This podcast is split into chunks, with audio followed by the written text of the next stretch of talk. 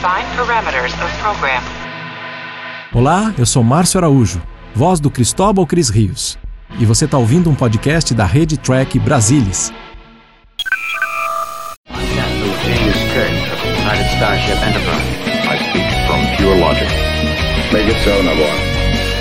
You cannot deny me, Cisco.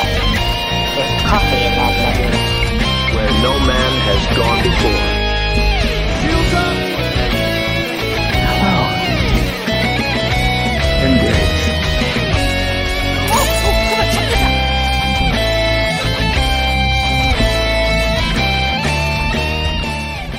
Olá, muito boa noite, seja muito bem-vindo a mais um Trek Brasilis ao vivo. Desta vez vamos falar do último episódio da primeira temporada de Star Trek Strange New Worlds, A Quality of Mercy. Para bater esse papo comigo hoje, estão a bordo a Lúcia Hax, que veio caprichada com o topete do Capitão Pike. Aê, Lúcia, boa noite. Boa noite a todos, boa noite, Salvador, boa noite, Gus. É para homenagear o meu capitão, que acho que vai ser meu preferido daqui para frente. O meu sempre foi o Picard, mas agora estou seriamente inclinada ao pai. Não, sensacional. Eu tentei aqui jogar um pouco mais pro lado, tal, aumentar um pouquinho o volume, mas não se compara ao seu cosplay perfeito de cabelo aí. E o, de, de, o- de topete. E o Gustavo Gobi também está aqui com a gente. Boa noite, Gus. Boa noite, pessoal. Olha, sensacional, viu? Esse programa hoje promete, promete ser um dos maiores TB ao vivo da história aí, porque esse foi um dos melhores episódios aí dessa última leva de Star Trek. Se não o melhor, o melhor da nova era, né? O melhor da era Kurtzman. Então, fico até lisonjeado de estar aqui para comentar esse episódio, esse momento em Star Trek. Bom, vamos discutir, vamos discutir muita coisa. Antes de discutir muita coisa, produção, abre a câmera aqui um pouquinho para mim. Cadê a produção? Foi tomar um café. Aê, muito bem. Abre aqui a câmera bonitinha, só para fazer um jabazinho, olha, porque já chegou aqui nos estúdios Trek Brasilis e logo vai estar indo para os assinantes o nosso mais novo volume da coleção Trek Brasilis. Volume 31 é sobre a primeira temporada de Star Trek Discovery. Um guia de episódios completíssimo, já é o terceiro volume que a gente faz de Discovery. Fechamos a primeira temporada, agora com o guia de episódios, já tinha bastidores, a criação, e vale a pena você conferir. Se você adquirir ele avulso ou assinar a coleção neste mês, você vai ganhar, além dele, um volume que a gente fez super especial sobre Star Trek 2009, o Star Trek do J.J. Abrams. Então, se você curte o filme, se você gosta dessa série, é, passa lá em trekbrasilis.org barra colecal e trate de assinar, trate de assinar, inclusive porque a gente produz sobre todos os, os momentos de Star Trek, da série clássica até as últimas produções. É, é uma coleção que já vai chegando, ó, esse é o volume 31, como a gente fez um volume zero, já são 32 volumes e tem muito conteúdo legal. É, qualidade Trek Brasilis, padrão de livro, ó, tem uma, uma lombadinha, é um formato de livro e colorido, 64 páginas. Pô, vale super a pena. A gente faz isso mais para a gente mesmo ter, porque nós somos fãs, do que realmente porque tem um grande mercado lá fora para consumir, porque não tem. Mas se você puder apoiar o nosso produto, é muito legal. Depois passe lá em trekbrasilis.org barra colecal e é, adquira já o seu. Você pode comprar avulso ou pode se tornar assinante, vai receber todos os meses um volume novo que a gente produz. Pronto! Pode voltar para a câmera do Cus 3. Isso aí, a produção agora está afinada. E vamos bater um papo sobre a Quality of Mercy, um episódio que, gente, a gente na semana passada, no final do programa, a gente gastou 20 minutos é, especulando sobre o que seria esse episódio. E era exatamente aquilo que a gente esperava, sem tirar nem pôr, não teve muita, é, digamos, para quem estava antenado, não teve muita surpresa, vamos colocar assim. Agora, eu quero saber primeiro de vocês, se vocês estavam ligados em tudo que tinha aparecido ao longo da semana, já estavam esperando essa história e como é que foi a reação de vocês ao ver esse episódio.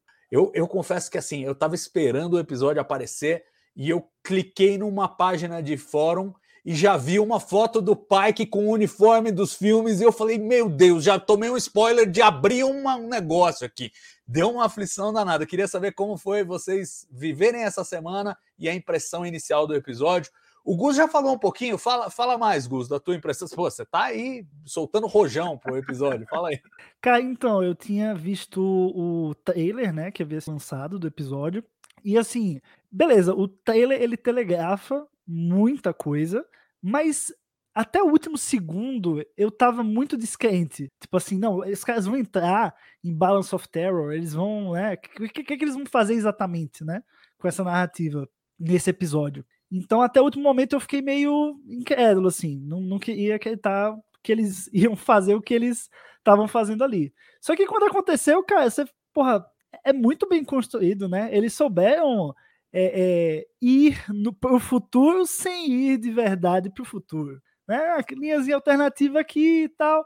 Então, assim, eu achei bem criativo isso. É, mas, então, assim, me surpreendeu de toda forma, sabe? Me surpreendeu, mesmo eu tendo visto o trailer, mesmo tendo telegrafado mais ou menos, mas as nuances, né? A jornada toda, o que conecta tudo ali que aparece no trailer é, é a graça da coisa. Então, é, é, teve muita coisa que me surpreendeu, assim. E você, Lúcia, como é que foi para você? Você já já estava com a história telegrafada? Você guardou alguma surpresa? Não, você põe, posta as fotos para gente, né? Os trailers, você já é, sabia disso. Eu ia falar, eu que, eu que faço o, o, o artigo do TB de, de fotos e trailers, então as fotos nunca mostram muita coisa, mas os, o, o trailer mostrava, os trailers mostravam, né?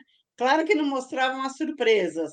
O Kirk era uma surpresa, eu achei que ele ia só aparecer na segunda temporada, mas eu acho que a, o, eles continuam estragando a surpresa, pondo o nome do Paul Wesley no, no, na abertura do, do, do, do seriado, do episódio. Então, acho que eles estragam, para mim, estragaram. Ah, Kirk, ah, e outra surpresa, claro, foi o uniforme, né? O uniforme e o pai que com aquele uniforme sensacional. O topete continua o mesmo, mas o uniforme foi sensacional.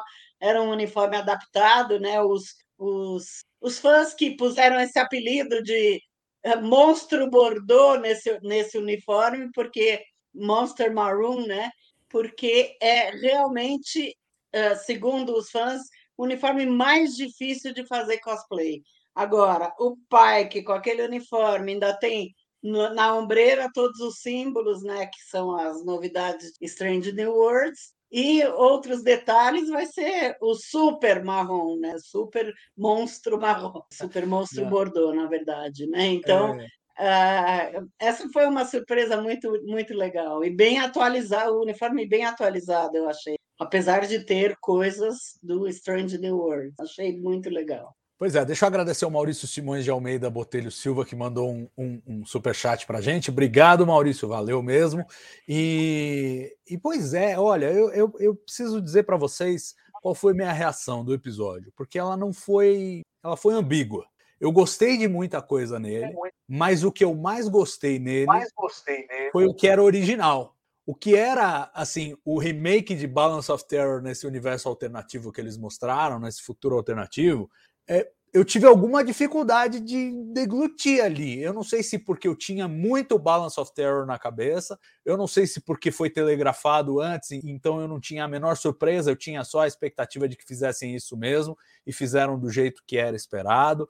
É, eu não sei, eu não sei exatamente se é o, se é o contraste entre ter na cabeça aqueles eventos como eventos que você viu na série clássica eh, versus essa recriação de Strange New Worlds, mas alguma coisa criou um ruído para mim é, e, e, e, é um ruído que ele vai se desfazendo quanto mais a história divergia da original. Né? Enquanto ela seguia a trilha do, da, da história original de Balance of Terror, episódio clássico aí, né, que serviu de, de é, arcabouço para esse para esse segmento. Vale é, contar aqui para os fãs que, que podem estar tá chegando agora, que tipo já teve essa história antes.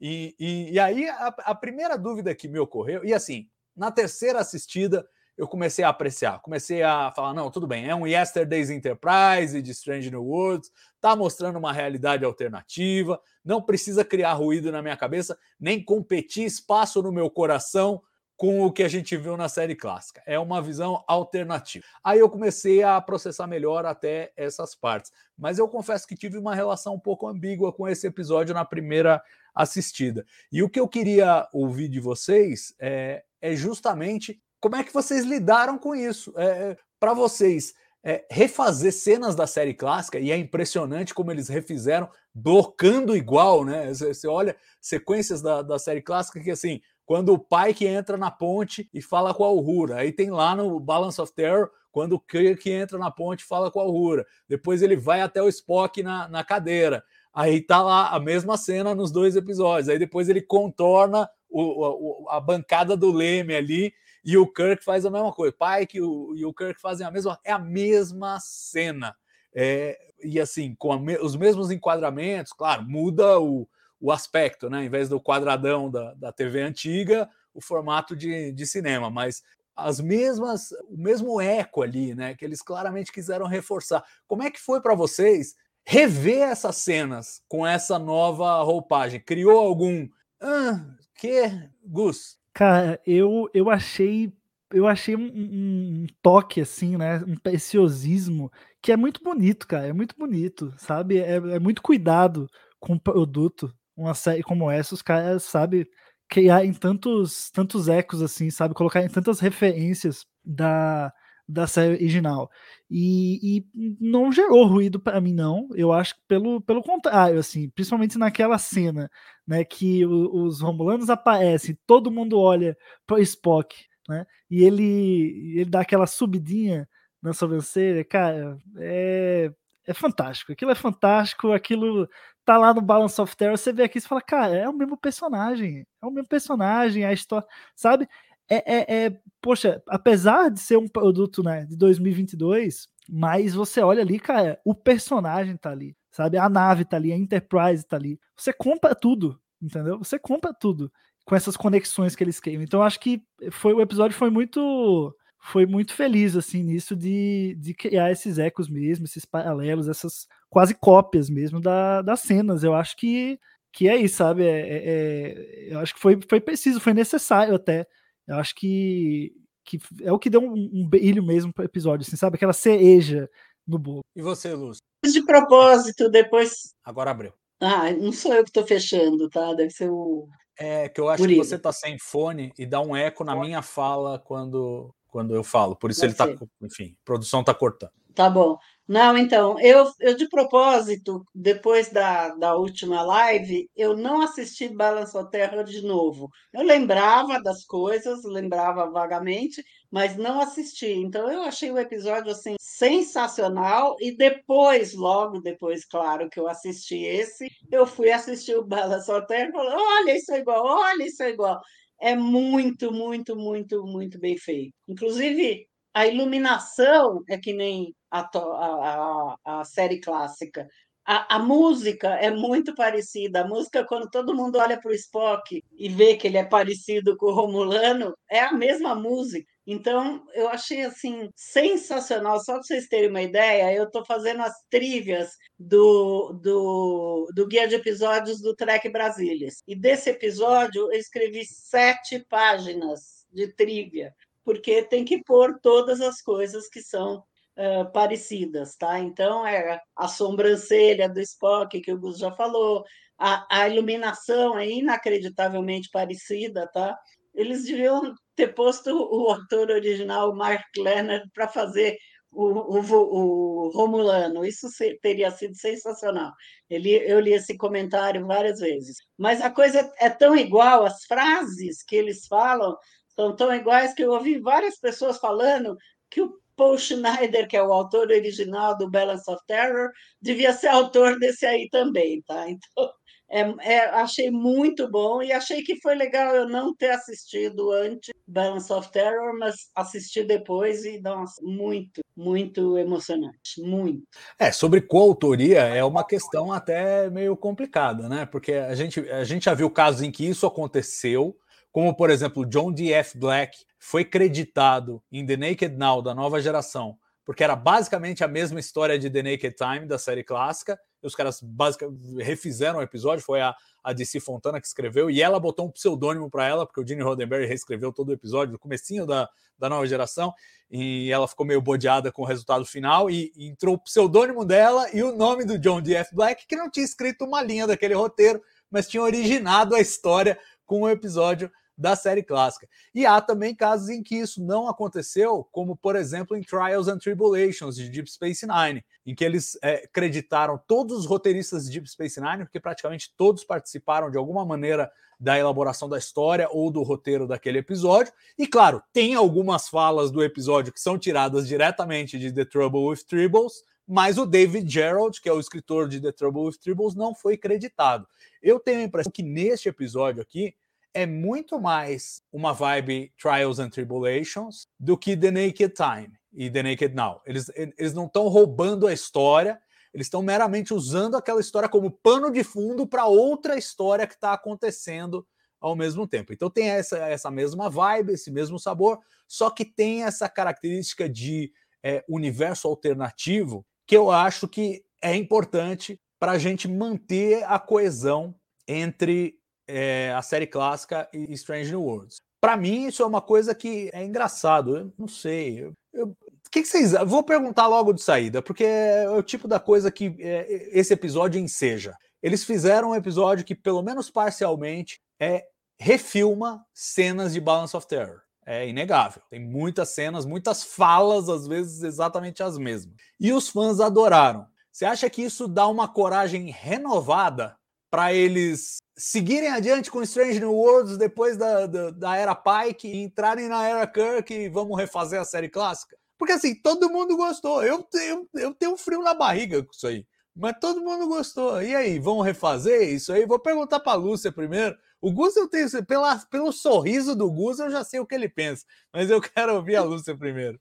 Eu espero que não. Eu acho que é um episódio nesse, nesse modelo foi sensacional, foi muito bom, mas espero que eles não façam isso. Eu quero histórias novas, novos mundos, novos, novos personagens. Não quero que eles façam isso de revisar TOS. É lógico que uma citação ou outra sempre tem, tá? mas eu não, eu não gostaria que eles fizessem isso na segunda temporada. Eu quero coisas novas, tá? Não acho que seria legal.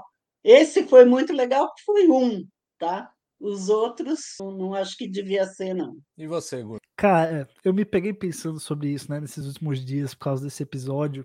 E, cara, eu tava pensando que, sim, eu, eu, eu, eu toparia, entendeu? Ter, ter algo com esses atores, com o Kirk, com o Spock, enfim, toda a tripulação clássica.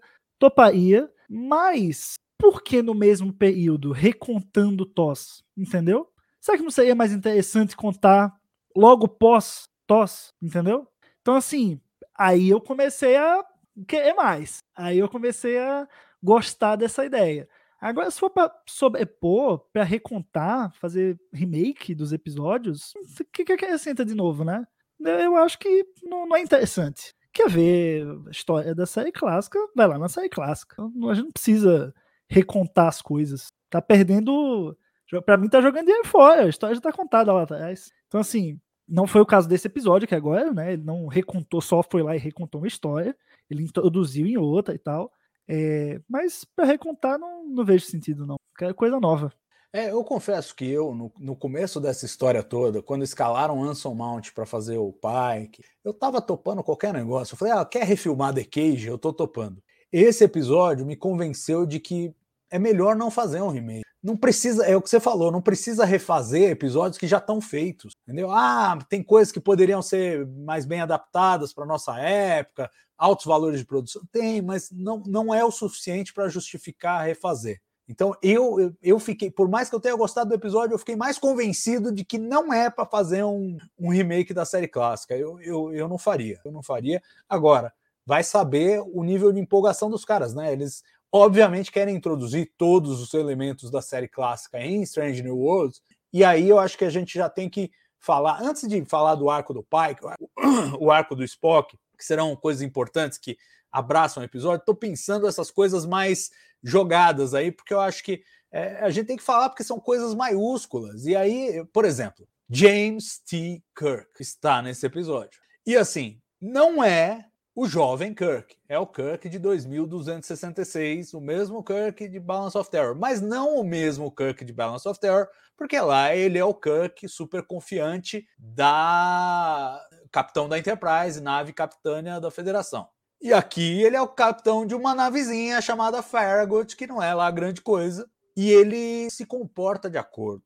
Aí eu quero discutir com vocês os dois aspectos do Kirk. Primeiro, como ele foi escrito, como ele foi apresentado nesse episódio em termos de trama, e segundo, a gente precisa discutir a escalação do Paul Wesley. Não dá para não falar. É, o, é uma coisa que precisa ser discutida porque foi controversa. Ouvindo opiniões por aí, teve gente que gostou, eu não vi ninguém falando, nossa, perfeito, uau, que ninguém teve essa reação.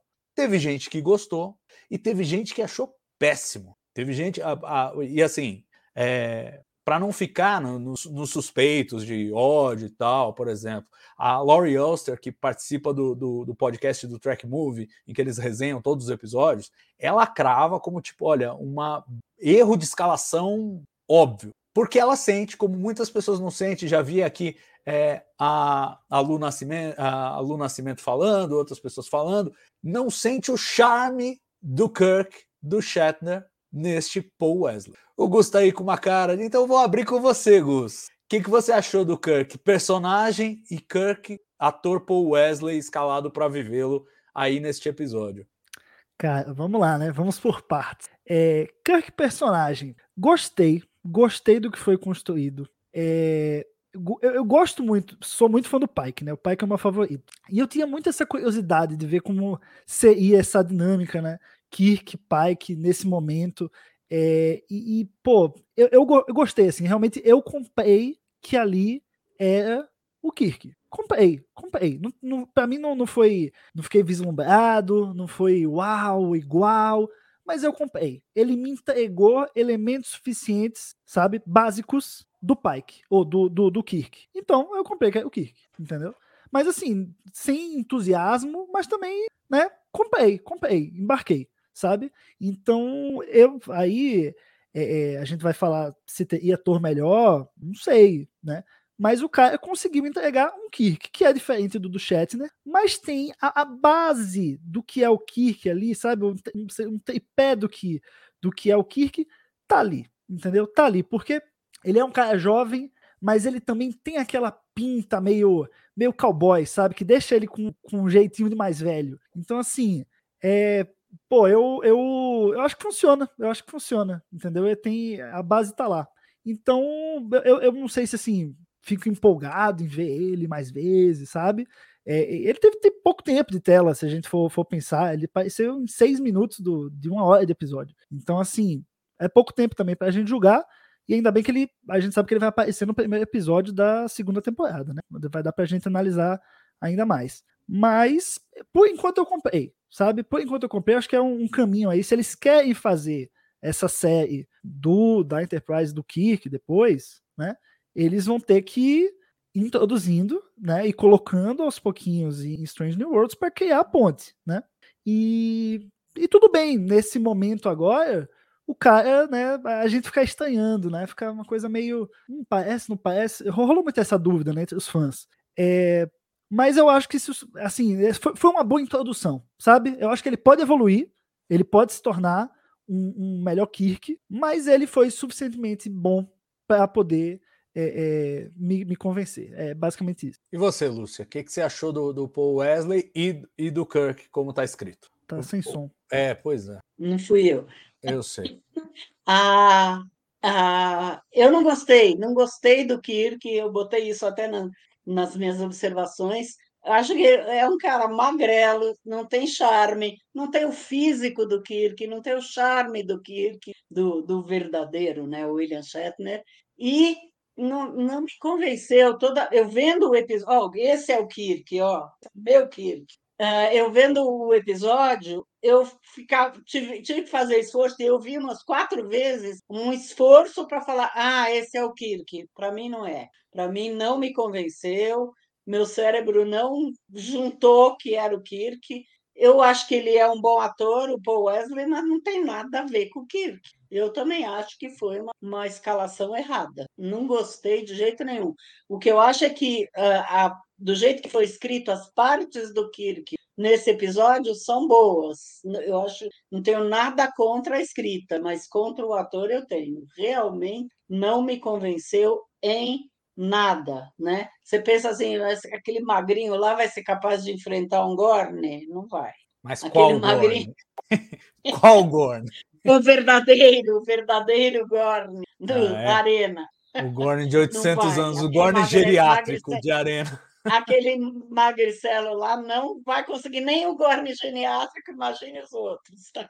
Pois é. Ó, a, então, a, a Nívia, a Nívia vai, vai enfrentar o Khan?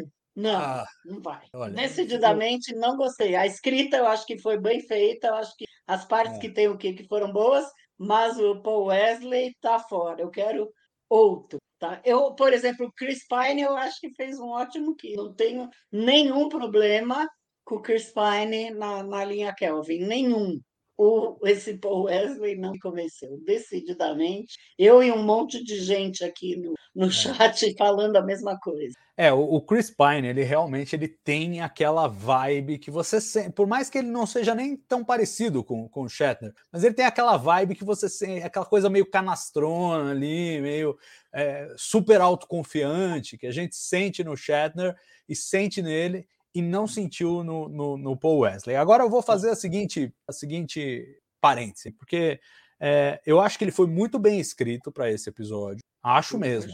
Eu acho que ele está o tempo todo. É o Kirk que está sempre dando soluções, ele sempre tem uma sacada que ninguém tem, ele sempre tem uma resposta. Você fala, esse cara é muito foda. Você, você tem essa percepção, esse cara é muito foda.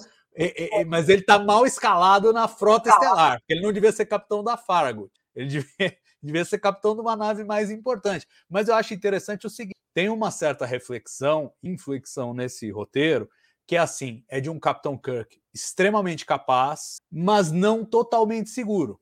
Porque existe uma diferença, e eu quero acreditar, por isso eu vou reservar meu julgamento com relação ao Paul Wesley. Eu quero acreditar que escreveram esse Capitão Kirk de um jeito diferente do que vão escrever o Tenente Kirk, ou sei lá que, que patente ele vai aparecer na próxima temporada, e como eles escreveriam o Capitão Kirk da, da linha do tempo Prime.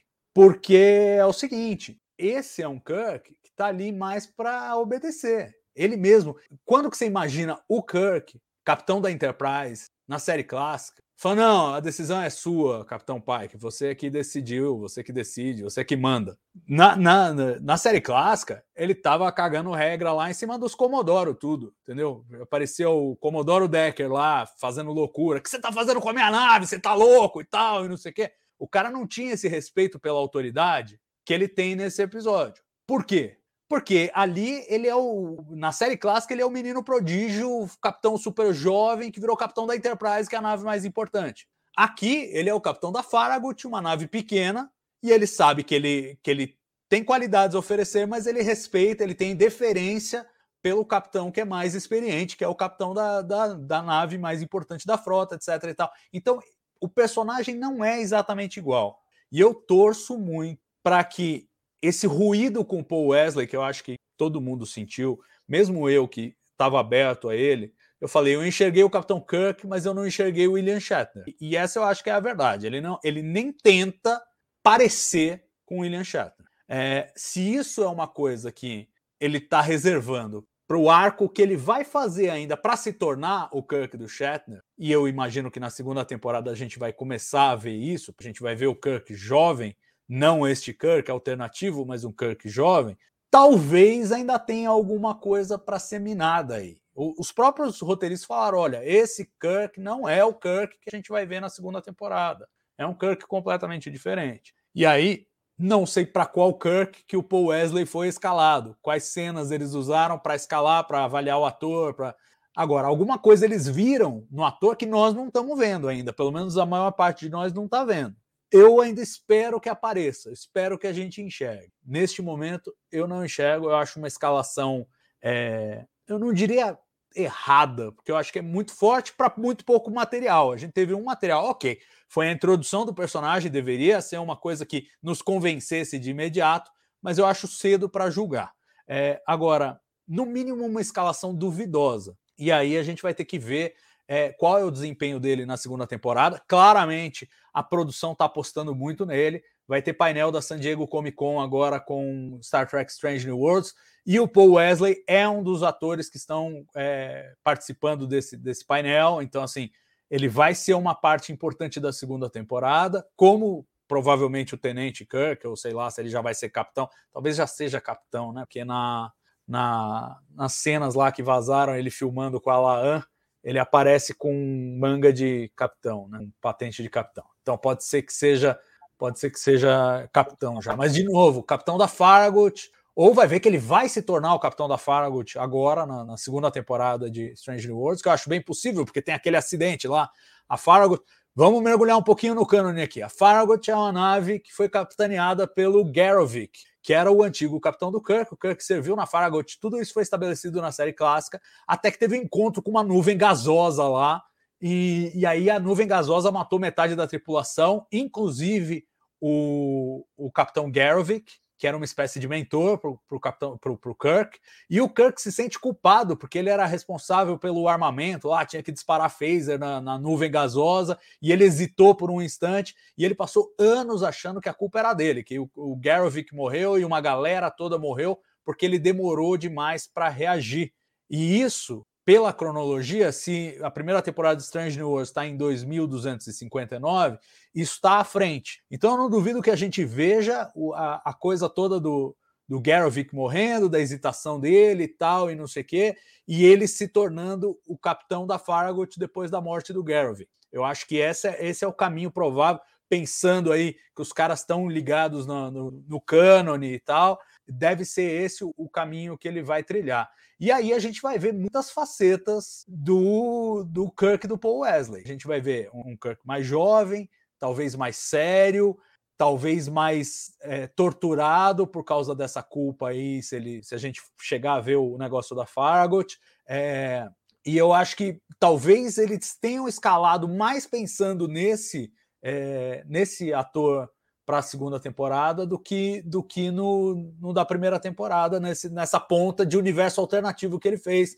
que bem ou mal é um universo alternativo, então você consegue, é, digamos, encaixar na cabeça dessa maneira. Vamos aguardar, vamos ver o que, o que nos espera do Kirk na segunda temporada, mas o fato é, tá escalado, né, Lúcia? Vai ser esse aí mesmo.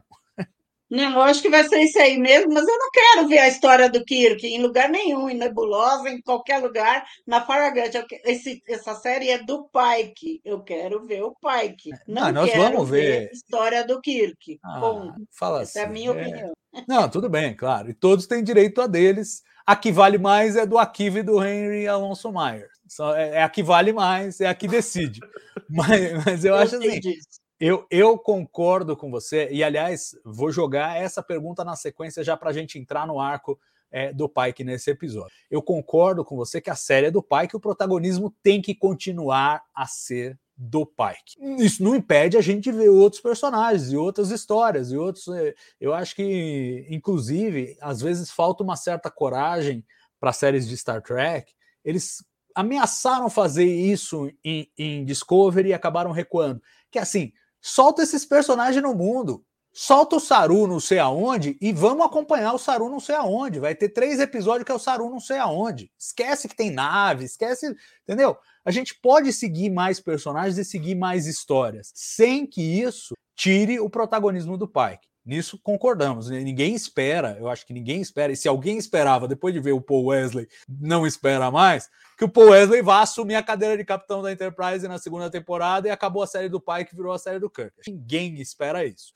Pode, Agora, a, a, a, pergunta inversa que eu faço para vocês, já entrando no arco do Pike: será que não fizeram um Kirk é, com a bola mais baixada para não criar ruído com o Pike, porque bem ou mal, essa história, gente, é uma história extremamente ousada e arriscada o protagonista, porque ela diz em essência que as decisões que o protagonista tomou foram as decisões erradas para aquela situação e que as boas decisões foram daquele outro capitão que a gente viu na série clássica. Então, quer dizer, você já está colocando o seu protagonista, o seu grande herói, o seu personagem maior da série, numa situação de, ó, às vezes você faz umas escolhas que não são as melhores. Aí você ainda vai pôr um cara cheio de charme, igual o William Shatner, para engolir o Pike, coitado. E aí ia romper com isso que você está falando, Lúcio, do protagonismo do Pike. Vocês não acham que essa escolha do Paul Wesley e até das atuações do Paul Wesley, porque não vamos nos esquecer também que tem diretor, que tem produtor, que tem gente assistindo as filmagens diárias, que se achasse, nossa, você está errando muito, você tá, muda aí, faz diferente, faz do jeito que você fez lá na audição.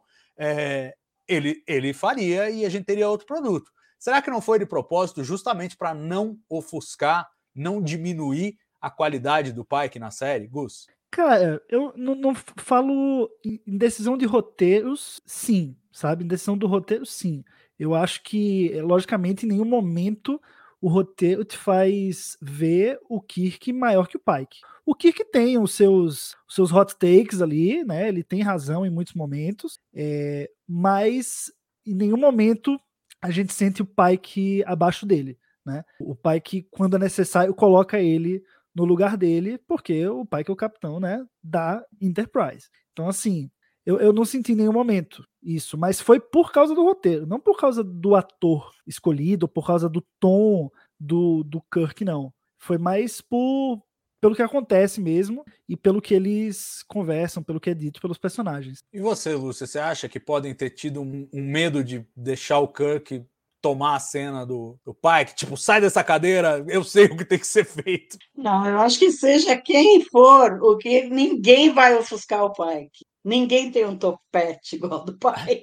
Tô brincando, gente. Mas eu acho seriamente que não vão ofuscar. Pode ser que aquilo que fizerem lá, pode até pôr o original aqui, o meu querido William Shatner, que não vai ofuscar o pai. Eu acho que não foi por isso, tá? Eu acho que o ator talvez tenha sido instruído. Eu assisti uma, uma entrevista do diretor do, desse episódio ele falou que ele levou o notebook dele e ficava passando o Balance of Terror o tempo inteiro para falar para as pessoas que tinham que fazer igual, tá certo? Então, é de propósito mesmo, só as cenas, claro que não, porque o Kirk não era o capitão nesse episódio, mas não acho que não, eu não acho que foi para não ofuscar o, o Pike. Não acho que o Pike possa ser ofuscado falando sério. Eu acho que o Pike é o pai. Pois é, vamos não, falar não então. Acho. Isso, isso é a minha opinião, não sei. Vamos, vamos falar então do Capitão Pike, porque esse é um episódio claramente centrado no Capitão Pike. Capitão ele Pike. fecha o arco fecha aberto o arco. no começo da temporada, que é aquele arco.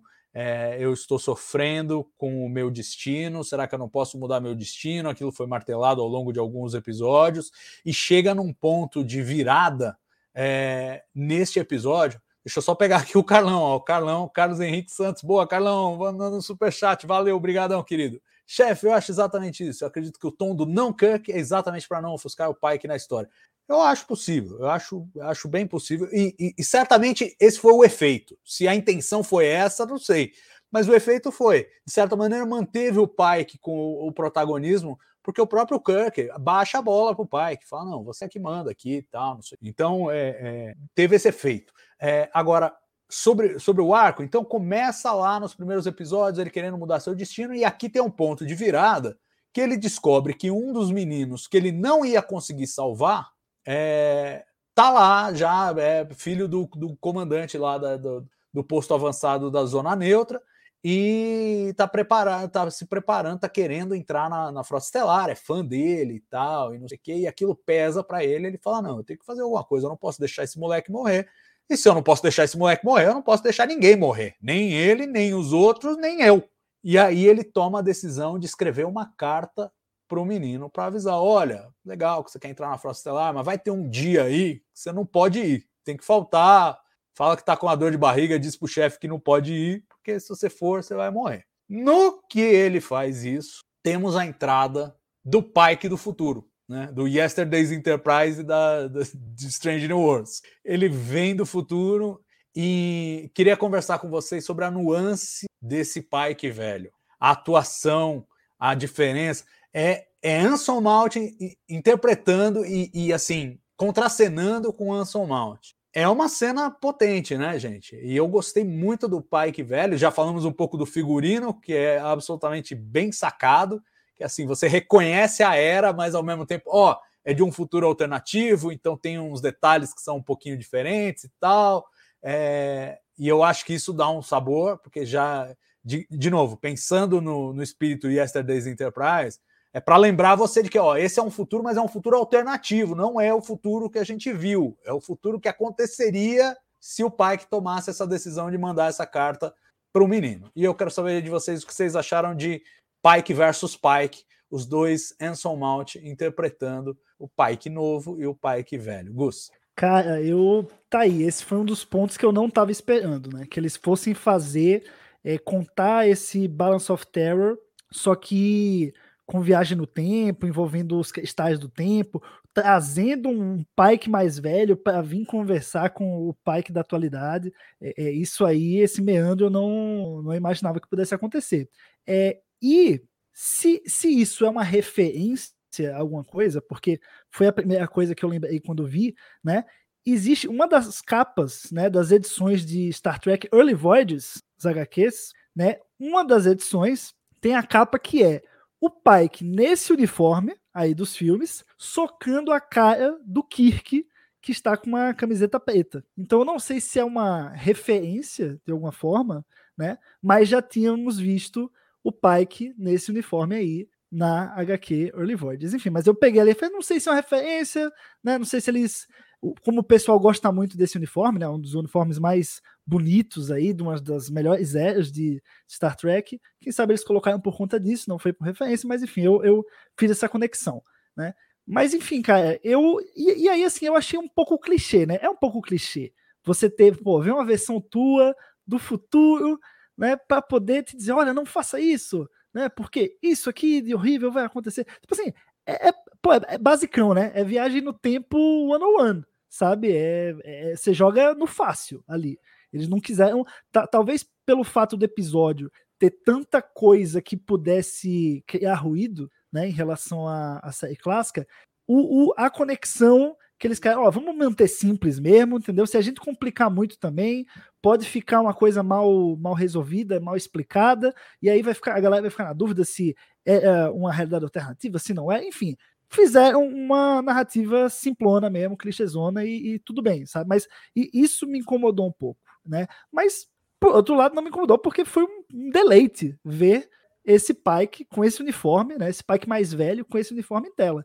E aí eu achei que o Enzo Mount realmente, cara, eu, você consegue ver, né, uma carga na voz do Pike mais, mais velho. Você vê que tem um, um peso ali, né? Da, de um fardo que ele carrega, a voz é mais embargada, né? Então, assim, ele. O, o, que é para ter de diferente numa versão mais velha do Pike, o Isomal te adiciona ali o básico e, e para mim funciona.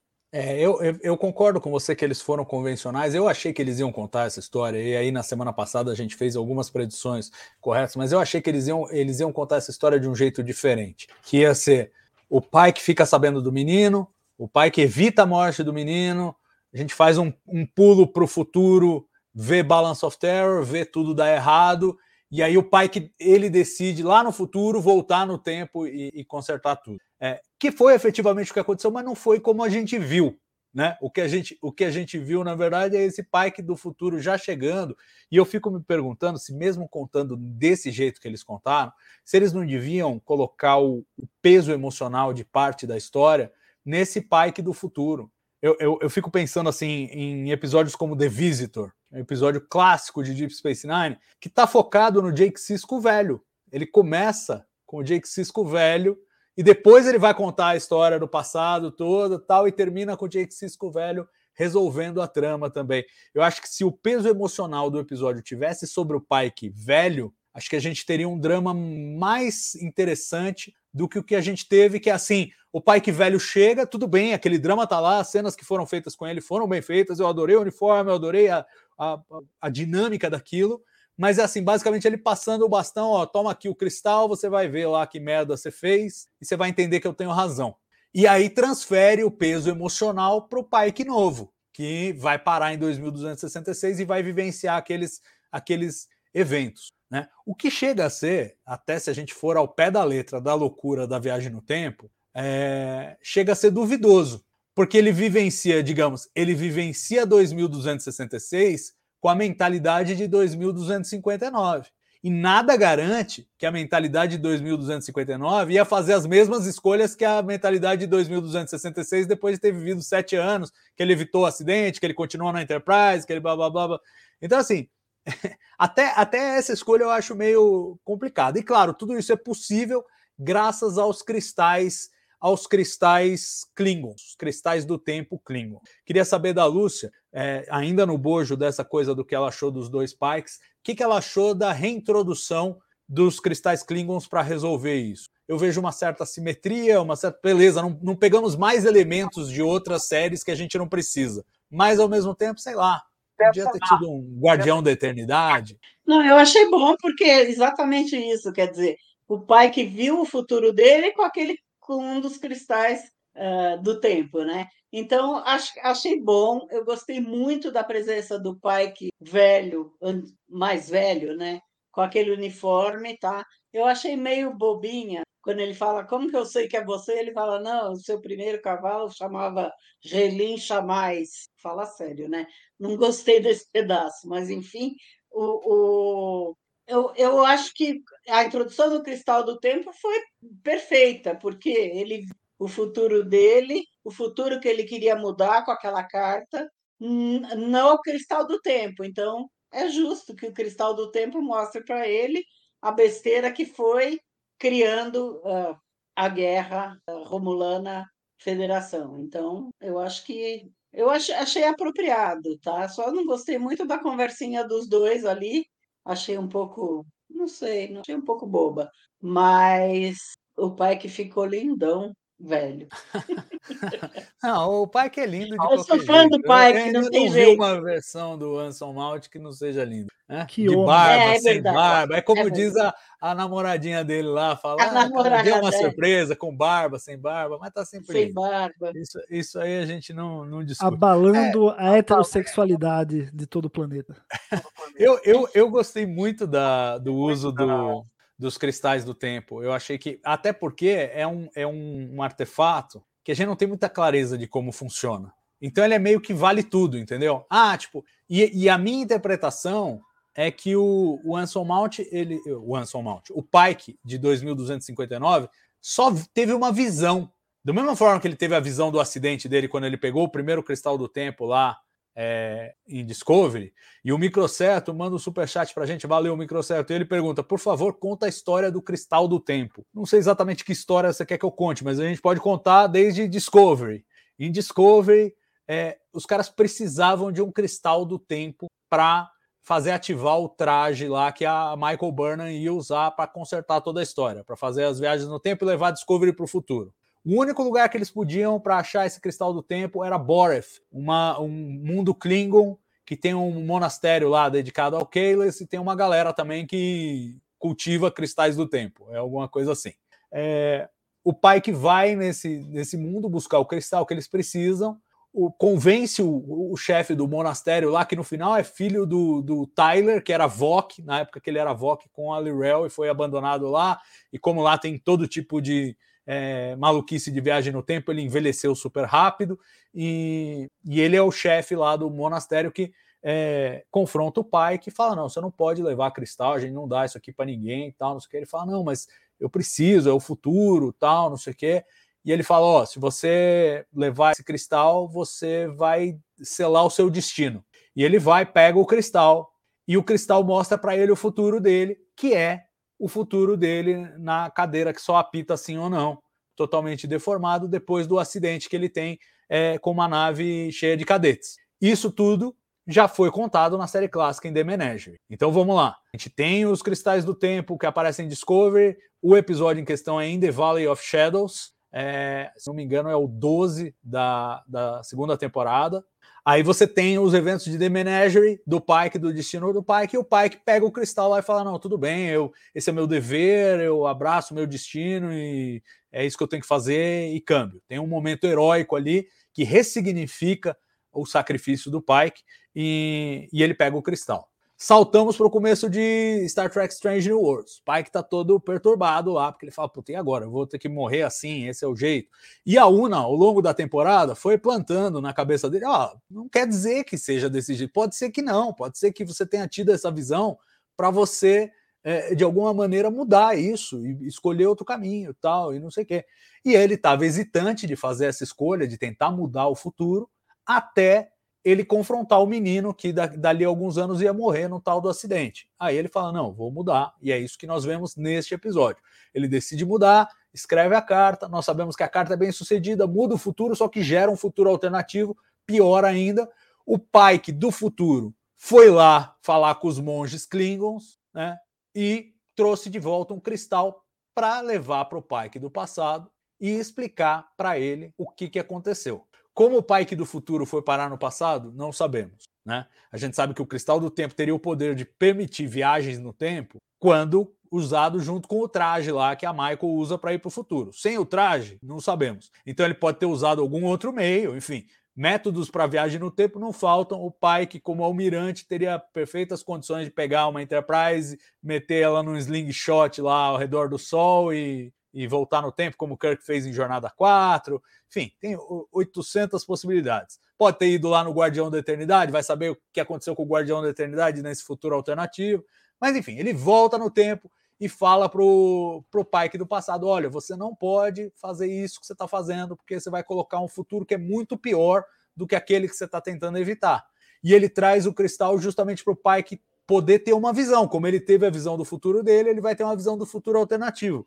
E de um ponto essencial dessa linha do tempo alternativa, em que as coisas realmente descarrilham porque ele está onde não deveria estar. Então, acho que é isso que eu posso contar sobre a história dos cristais do tempo. Eu acho que é mais ou menos essa história.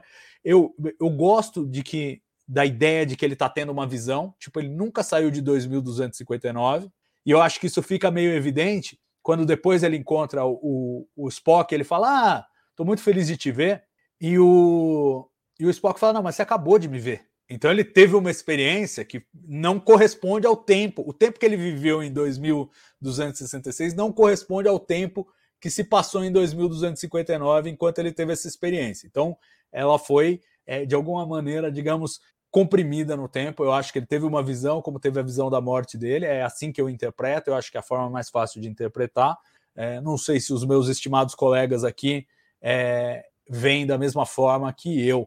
É, o Microsoft fala que o Cristal do Tempo está em Voyager. Genway. Não, não tá. Não, não, me lembro de nenhuma referência do Cristal do Tempo em Voyager, Microcerto. A única referência de Cristal do Tempo que eu vi anterior a essa foi na primeira temporada de Discovery, que o Mud tem um que ele faz um loop temporal na Discovery o tempo todo, no episódio Magic to, to Make the Sanest Man Go Mad. Essa é a única referência que eu me lembro de Cristais do Tempo em Star Trek, até porque é um conceito científico real, mas é, é muito recente, muito recente. Então eu acho que não apareceu em Voyager, e em Prodigy, certamente não. Posso estar errado, vou até dar uma checada aqui enquanto eu ouço a opinião dos nossos amigos sobre essa é, solução do cristal do tempo e sobre se eles concordam comigo com essa interpretação. O pai que está tendo uma visão, porque senão tem aquele ruído. Tipo, o Pike de 2259 não escolheria igual o Pike de 2266. Eu acho que ele está vivenciando eventos que aconteceram naquela linha do tempo alternativa. Você não acha, Gus? Cara, é exatamente isso, sabe? Aquilo ali aconteceu,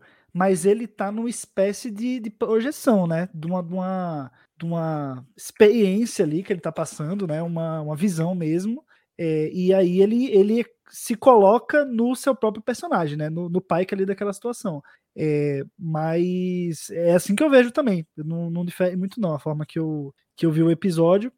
E que ia, pô, é, é muito legal. Pergunta aí do pessoal sobre os estágios do tempo.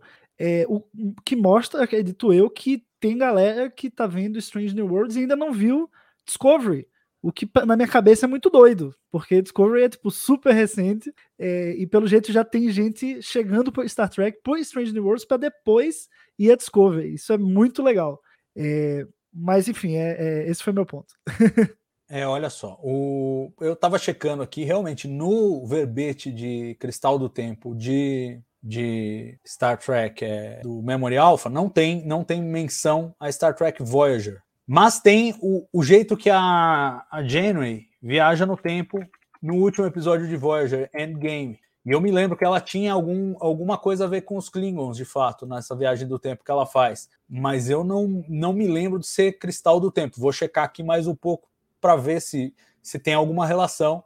Mas enfim, claramente os Klingons têm uma relação com viagens no tempo que é mais profunda do que a gente sabia até então. Né? Acho que esse episódio de Voyager mostra isso, e claro, em, em é, Discovery e Strange New Worlds a gente vê isso com mais profundidade. Inclusive, o pai que comenta, o pai que velho comenta, que esse, na verdade, ele teve que convencer os Klingons, tipo, não, me deixa que eu vou lá consertar. Porque os Klingons já queriam ir lá e mata logo esse cara antes que essa linha do tempo aconteça mesmo.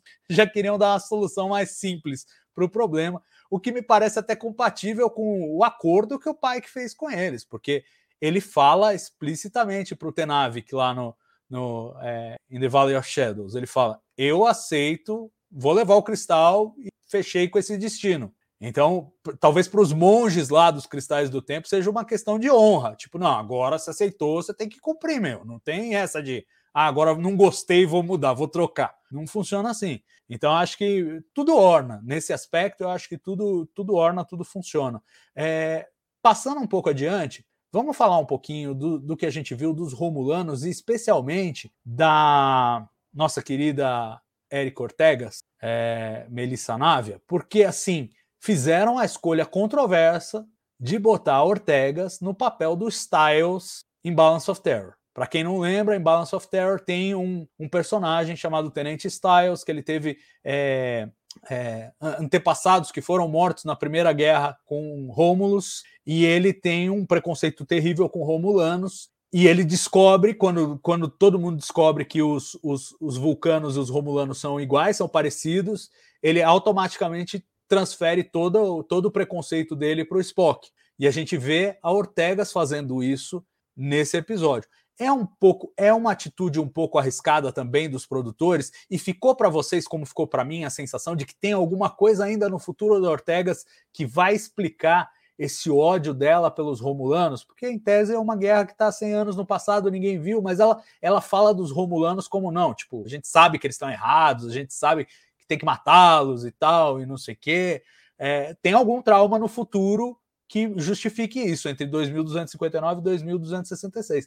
Mas o papel do Styles era um papel ingrato, é um personagem antipático, e a Ortegas, que sempre foi é, boa praça, nesse episódio aparece numa vibe muito diferente. O que, que você achou disso? Lu? É que, que uh, pode ser que uh, eu não tinha pensado nisso, mas pode ser que ela tenha algum problema daqui a pouco com os romulanos e, e, e tenha esse ódio, mas eu acho que na replicação do, do Balance of Terror tinha que ter alguma coisa parecida com o Styles. E escolheram a Ortegas, eu não vi, não vi nenhum problema nisso. Até adorei o, o, o pai que dando, berrando com ela, você fica quieta, não me perturba. Eu, eu gostei desse pedaço. Eu achei bom também que não puseram, como o Styles tinha, a conotação racista que ele isso acho que não apareceu nesse episódio porque os tempos são outros, né? Então não pode uh, pôr racismo nessa história, né?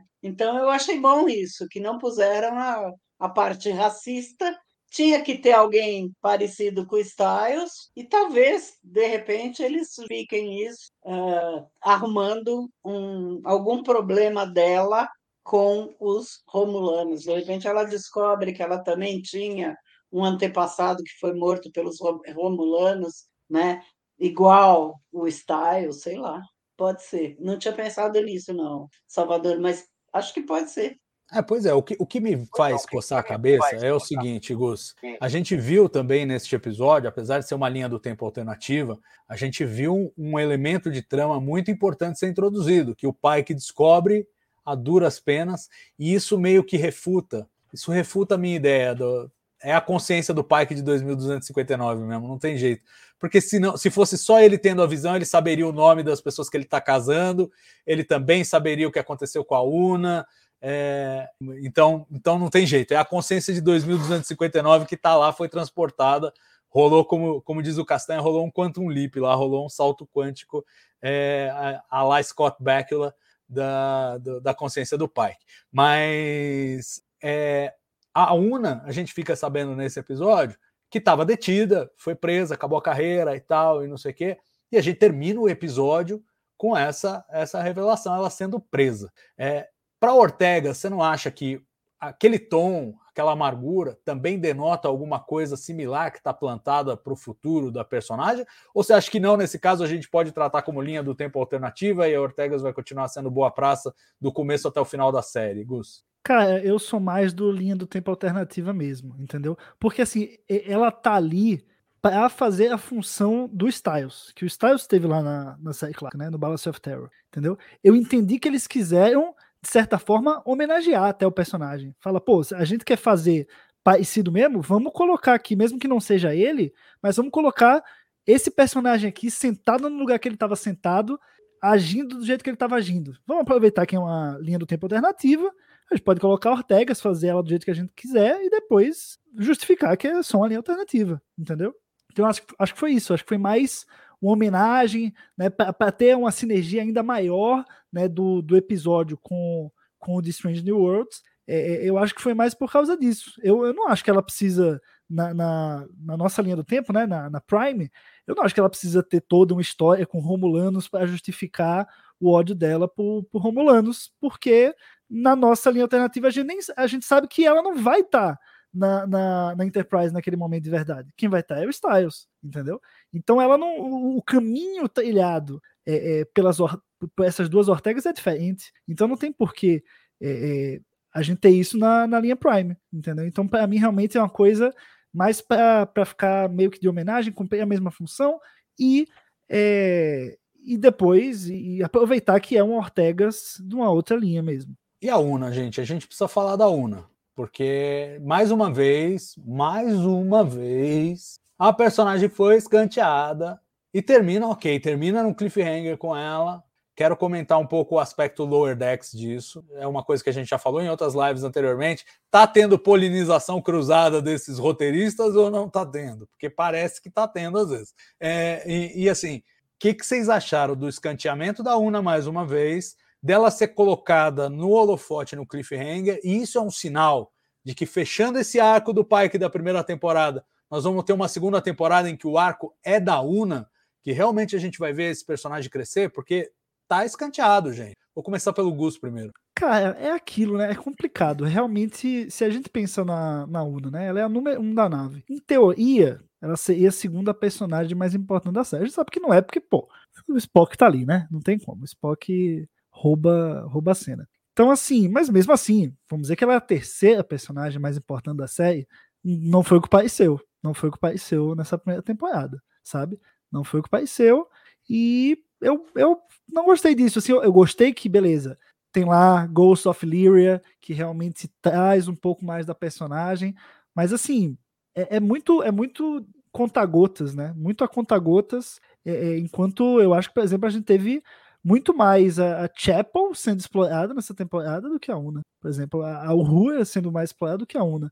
Né? Quiseram fazer um agrado, né, para mostrar, não, vamos mostrar os personagens da série clássica que são mais conhecidos, né? A galera tá, tá mais sedenta para ver essa nova versão deles, então vamos entregar mais de Uhura, vamos entregar mais Spock, vamos entregar mais é, Chapel, né? Depois a gente volta ali no, no, na urna, enfim. Então eu senti isso mesmo. E, e, esse cliffhanger do final é Lower Decks, né? É fim da segunda temporada Lower Decks, a mesma coisa. A Capitã Firma vai presa, aqui a Una vai presa, e, e, as duas séries meio que se encontram da mesma forma no começo da próxima temporada, de alguma forma, né? O, o Pike, pelo jeito, vai vai tentar, vai atrás da Una para poder libertar ela de alguma forma, entendeu? É, e a gente sabe também que em Lower Decks eles vão, né? Os Lower Decks ali, a galera da Serritos vai atrás para poder libertar a Freeman, né? Então, assim, achei. É, é, paralelo ou falta de criatividade? Nunca saberemos, mas, né? Vamos, vamos dizer que é um paralelo, vai. Vamos, vamos passar esse pano. é, eu acho que você está sendo gentil. E eu digo mais: acho que foi mais bem feito em Lower Decks do que aqui em Strange New Worlds. Eu acho que aqui foi Tem uma escolha meio. Tipo, vamos jogar isso aqui. E tudo bem, por um lado, é, uma, é um arco que está sendo trabalhado. A gente sabe que ela cometeu um crime, ela sabe que ela está escondendo um segredo, elas, ao passo que a Freeman, claramente, ela armaram para ela, ela não fez nada que a gente saiba. né? Então foi mais surpreendente, digamos, em, em Lower Decks do que aqui. Mas ao mesmo tempo eu achei que foi mais bem executado, apesar de mais surpreendente, mais saído do nada, tem mais o sabor de cliffhanger do que esse. Ainda mais porque representa, de novo, outro escanteamento da personagem. E Lúcia, vamos, vamos falar a verdade. Se for para escantear a segunda temporada, como fizeram na primeira temporada, podem deixar ela presa mesmo, porque não vai fazer falta. Resolve esse problema de uma vez. Se eles não sabem escrever para ela, manda para cana, tá resolvido. Agora, tem um outro aspecto, eu quero ouvir você, Lúcio. É, tem um cagueta. Tem um cagueta. Quem falou? Quem falou? Quem falou? Na verdade, era o Pike e o Mibenga, não é? Acho que era. Não lembro. É, o Mibenga. Enfim. O Mibenga, o Sheppel e a Laan. A Sheppel e, e, é verdade. E eu acho Quem que foi? a Laan é candidata. É, pode ser. Pode ser. Pode ser. Na verdade, o Gus falou que ela é a, a terceira mais importante, não é pelos créditos, ela é e arte, a atriz, tá? E Rebeca Então, Romero. é, ela é o último, é, ela é o último crédito, né? E, com destaque, igual o Santiago Cabreira era no, no, no coisa, no outro. Então, é, eu acho que realmente ficaram, ficaram devendo. E eu acho que segunda temporada vai ter muito da Una, tá? Eu acho que, claro, que no primeiro episódio vão ter que resolver esse assunto, né? Porque ela, claro, que vai continuar no seriado. Ela é uma atriz, uma atriz super importante, né? Todo mundo fazendo piadinha que ela é primeiro oficial, o marido dela também é, o marido dela é, é o primeiro oficial da Cerritos, né? Em Lower Decks, faz, né? A voz do personagem. Então, eu acho que não vão dispensar ela, não vão deixar ela presa, a não ser que tenha alguma outra coisa que a gente não sabe, que ela não possa trabalhar, que ela está grávida, sei lá, qualquer coisa assim. Então, eu acho que vai ser um, uma temporada mais centrada na Una do que foi essa. Eu espero também, porque eu acho ela uma boa atriz. É, eu espero a mesma coisa e eu, eu digo mais, eu acho que era o único jeito de manter a, a a Rebeca Romain feliz. É falar: olha, calma, calma, essa primeira temporada você vai reparar, você não está aparecendo muito, mas é porque a segunda temporada vai ser sua. Né? Eu, eu, eu, eu não consigo imaginar de outra maneira, porque como é que você faz para manter uma atriz? Tipo, eu não sei se ela ia ficar só por ah, é legal ficar na ponte da Enterprise, entendeu? Acho que não, acho que desmerece a, a carreira, a trajetória dela se ela tiver um papel muito menor. E, e, eu acho que os produtores jogaram essa para ela, como jogaram também para Ortegas, por isso eu faço essa pergunta. Porque é outra Salvador. personagem que também teve pouco trabalho nessa primeira temporada. Fala, Gus. É, eu também tenho esse sentimento seu em relação a Rebecca Romain, a Una, até porque quando a gente foi, foi entrevistá-la, né, para aquela rodada que a gente fez pro, pro TB, é, ela falou do terceiro episódio, mas já falando também que na segunda temporada vai ter mais sabe? Eu lembro bem disso. Então, assim, parece que ela já, ela já sabia, tipo, ó, não vão contar muito meu, não. Ó, o 3 vai contar mais, mas assim, eles não vão contar muito, não. Mas assim, ó, lá na segunda vão. Então fiquem, né? Se vocês querem me ver, fiquem, porque lá na segunda pelo menos tem. Então, quando ela falou isso, é, eu senti que deu, deu essa conotação, e aí eu tô 100% com você. Acredito que, que realmente teve pouco dela aqui, mas já prometendo ter muito dela lá. É, vou destacar o comentário do Elder Lessa, que fala: Eu acho que não foi denúncia, só descobriram a fraude nos exames mesmo, ou seja lá como ela escondeu a identidade. Destacar isso só para dizer que pode ser que realmente não tenha uma denúncia. Né? É, é uma possibilidade. Seria a possibilidade dramaticamente menos interessante. E aí, você pensando que é uma série roteirizada, talvez não seja. Mas é, é uma possibilidade. É possível que não tenha é, um cagueta, uma cagueta aí que tenha entregado entregado à UNA e eu aposto nela é, na segunda temporada, como eu aposto na Ortegas também. Não sei se conectando a essa, essa vibe da Ortegas aí, mas certamente teremos mais dela na segunda temporada. Ela também tem sido cobrada, Melissa Navia nas redes sociais. E aí, cadê? Queremos mais Ortegas. Não, na segunda temporada vai ter um episódio da Ortegas, ela já falou e tal. E, então, acho que é, vamos estar contemplados nisso. Eu acho que essa coisa de temporada com 10 episódios, né? Você tendo dois, três protagonistas e mais o, o resto do elenco para servir, é muito difícil servir uma refeição completa para cada um deles, e claramente ainda está faltando gente. Mas a Una em particular, eu acho que é, é uma escolha até estranha da parte deles deixar para resolver num, numa segunda temporada. Espero que realmente façam jus a isso e ela volte a aparecer. De novo, é aquela que ela pode ser promovida. Agora não, né? Nesse rolo aí que eles fizeram, é, vai ser difícil que isso aconteça nesse momento. Mas ela poderia, em tese, se eles não sabem como usar ela na Enterprise, promove a capitão, manda para outra nave. De vez em quando a gente visita ela na outra nave, não tem problema. É, precisamos perder essa. Não precisa ficar o tempo inteiro preso numa nave só, ou num planeta só, num lugar só. Eu acho que dá para a série explorar mais esses, esses caminhos aí. Mas agora, né, depois disso aí, ela tem que dar graças a Deus se voltar para a patente para o posto que ela estava antes, antes disso começar. E vamos ver como é que isso vai ser resolvido na segunda temporada. Acho que não tem como a abertura da segunda temporada não ser sobre isso vai ter que ser sobre isso. Não tem, não tem outra escapatória. Só para dar um retorno sobre a história do, do Cristal do Tempo e a Genuine Endgame, ela pega com o, Korath um negócio chamado cronodefletor, que não é um cristal do tempo, mas vai saber se não tem tecnologia de cristal do tempo ali. A gente não sabe. Mas não foi mencionado o nome lá em Voyager. É um cronodefletor que ela pega, mostrando os Klingons no século 23 e no 24 tem uma coisinha aí com viagem no tempo que eles gostam bastante. Felizmente ainda não alopraram com a linha do tempo é, tanto quanto os nossos heróis. Ou se alopraram, consertaram depois, né? Vai saber se eles também não andam fazendo esse City on the Edge of Forever, que você estraga tudo e depois conserta no final. Não tem um City on the Edge of Forever Klingon? Ó, fica uma ideia pro Mac Mahan. Podia ser um ótimo episódio de Lower Decks, esse um City on the Edge of Forever Klingon. O cara volta no tempo, mata o Kaelis, acabou o Império, não teve nada, ele tem que consertar tudo de novo. Fica a dica. é. Não, Bom, eu enquanto fala, você fala. enquanto você falava essa história da Una, me veio à cabeça que de repente fazem dela, ela volta, num, rebaixam ela na posição, daí ela vira uma Michael, fazendo tudo de bom para crescer na posição e virar de novo primeiro oficial. Me veio isso na. Pois é, no, pode ser, mas eu não gostaria que eles já fizeram essa história. Eu não queria que fizessem. Eu espero que. É, é que tá. Eu acho que está faltando. Está faltando para a Una eles acharem aí um caminho original para ela, né? Não estão achando, não sabem muito bem onde colocar a personagem. Acho que é uma das angústias. É, terminando o arco do Pike, gente, eu quero saber se vocês estão satisfeitos com a forma como ele foi resolvido e depois quero perguntar um pouquinho de Romulanos também. É, desse jeito, é, eu brinquei semana passada que era a última tentação de Pike, né? Ele cede a tentação, ele se salva, dá tudo certo e tal, e não sei o quê, e aí ele descobre as consequências da, da decisão dele, inclusive de forma muito impactante. A gente vê a, a cena com o Spock é, todo arrebentado, é uma cena muito forte, aliás. Poucas cenas a gente viu alguém tão mutilado assim, ainda mais o Spock, né, de todos os personagens.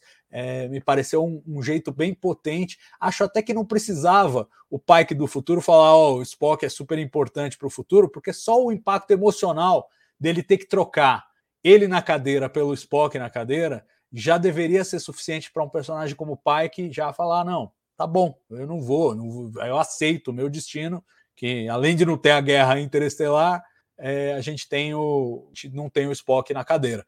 É, mas eu achei, eu achei esse arco bem, bem resolvido para o Pike e, e eu acho que, francamente, pelo menos para mim, vou perguntar para vocês, não desmerece o capitão. Ele ser o capitão certo na hora errada não desmerece. Ele é um capitão que está sempre buscando a alternativa pacífica quando era preciso uma atitude mais agressiva.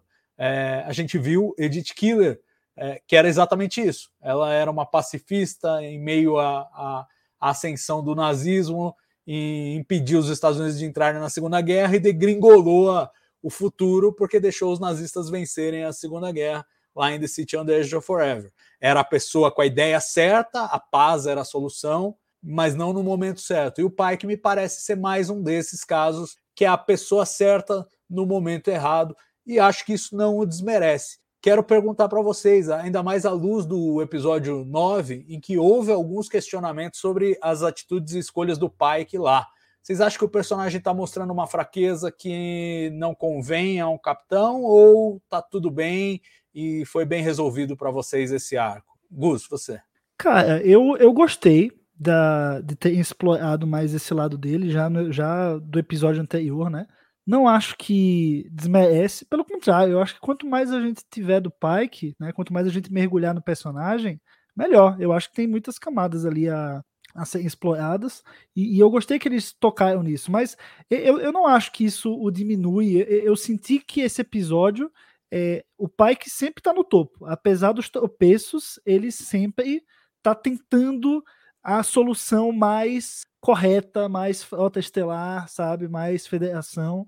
É, é, ele tá, é o norte dele, né? É o norte dele fazer tudo by the books e procurar soluções e ouvir todo mundo e enfim e, assim ele faz né só que pô num, numa galáxia num universo de tantas possibilidades tantas raças e tantas tantas coisas é, você tem que ter um jogo de cintura né um pouco maior você tem que às vezes fazer uma coisa que parece errada mas para salvar para o futuro depois dar certo né que é o que o Kirk faz então assim coisa que ele não tem ele acaba sendo by the books demais. E, e, e isso isso não tira nada dele. Não, não é errado ser by the book, sabe?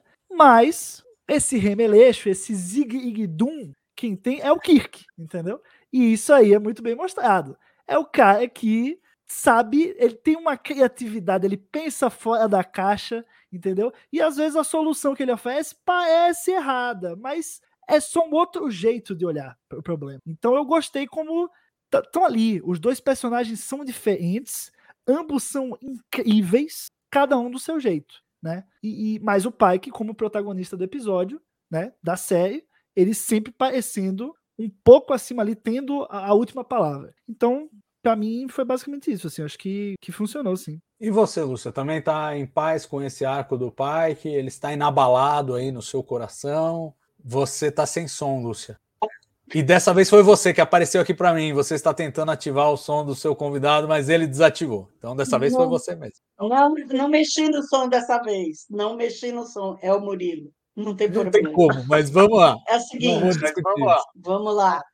Para mim, não, não, desmereceu em nada o, o Pike. Eu acho que o Pike é mais um estilo Picard, né? Alguém falou aqui no chat, acho que foi o Carlos, que quando o, o Picard tinha que fazer alguma coisa agressiva, eles punham o Riker no comando. Eu acho que o pai é um estilo assim, é um estilo uh, mais, como o Gus falou, mais by the book, chama todo mundo, cada um dá uma opinião tal. No caso aqui, o, o pai que não aceitou a opinião do Spock, que era lutar, e o Kirk, no episódio original, aceitou a opinião do, do, do, do Spock e resolveu uh, lutar. Então, eu, para mim não desmerece em nada o pai, que ele continua sendo o amor da minha vida, tô brincando, mas o amor da minha vida é o Santiago Cabreiro, mas enfim. uh, ele, ele, eu acho que não desmereceu em nada o pai, que eu acho que de jeito nenhum não fez nenhuma diferença, para mim, pelo menos, não fez, tá? Ele estava tentando mesmo uma solução pacífica, tá? Na verdade, ele tentou a solução pacífica e levou à guerra. Kirk tentou a solução agressiva e impediu a guerra. Foi uh, a verdade. Então, para mim, não desmereceu em nada. Eu acho que é cada um, cada um. E ninguém sabe o futuro, ninguém sabe as consequências das atitudes que você vai ter. Então, acho que, na opinião dele, era válido. Só isso. Boa, boa. É, a Nívia fez um comentário aqui que eu quero, eu quero pensar antes da gente falar dos Romulanos. Ela fala que, o, que a Nívia está inconformada com o, o Kirk do Paul Wesley, que ela chama de Bob Bobson. Virou uma piada interna no TV, batizaram o Kirk do Paul Wesley de Bob Bobson, que seria o mais genérico das genéricas das pessoas. É, e ela fala o seguinte: o Sam fala que ele não é convencional falam que ele é ousado e jovem, falam muita coisa, mas não é mostrado de fato na atitude do ator. E aí está o erro do ator na construção do episódio. Então, Nívia, eu, eu, eu não sei se isso é 100% correto, porque eu acho assim, a gente vê, e aí não vou nem falar do ator, mas do, do, do papel. O, o, o, Kirk, em vários momentos, apresenta soluções não convencionais. Ele traz lá um monte de navezinha drone para fingir que tem uma armada, apostando que os romulanos não sabem como são as naves federadas. Ele é, propõe a solução lá de fingir que eles são um eco, que é uma coisa que eles fazem em Balance of Terror. Ele está sempre trazendo uma ideia nova, ele não é convencional de fato. E ele é ousado de fato. Agora, uma coisa que precisa ser colocada no contexto é que ele não está mandando nessa história. Ele não é o capitão que está mandando. É, ele submete as ideias ao pai, que o pai que diz vamos fazer isso ou não vamos fazer isso. O pai que tem a senioridade, é o pai que está decidindo as coisas lá. Né? E o pai que não segue o, o conselho do Spock, até porque no começo do episódio fica estabelecido que o pai que precisa fazer o que ele acha que tem que fazer para sair o desfecho que ele, que ele precisa ver. Né? Então, é, eu acho que faz sentido isso e faz sentido o Kirk. Eu imagino o Kirk, capitão da Farragut, sozinho no espaço, comandando uma missão. Ele vai, esse, mesmo esse Kirk, Bob Bobson, vai ser, vai ser tudo aquilo que o Sam Kirk descreve. Ele vai ser ousado, vai ser não convencional. Aqui ele tinha que submeter tudo que era de não convencional para o Pike, antes para o Pike sancionar.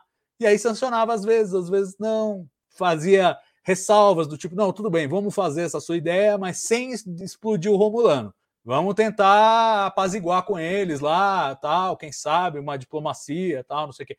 Então, acho que, assim, ele está colocado nessa posição em que ele não manda, então não dá nem para julgar a ousadia dele se ele não tem a palavra final. Ele ia, no máximo, ganhar uma corte marcial, né? É o que ele podia. Que mais tarde ele também ia ganhar, né? Então tá tudo, tudo em casa. Agora vamos falar dos Romulanos, gente, porque os Romulanos têm um papel muito interessante aqui. De novo, é, tem o fator nostalgia, você vê eles naquela nave meio apertadinha, aquele formato de submarino que lembra a nave da, da série clássica, mas com pouco, com, com, valores de produção mais elevados, o uniforme com o paninho aqui do lado, mas de novo, com valores de produção mais elevados, é, os, os Romulanos é, com as testas mais enrugadas, lembrando um pouco o lance da nova geração.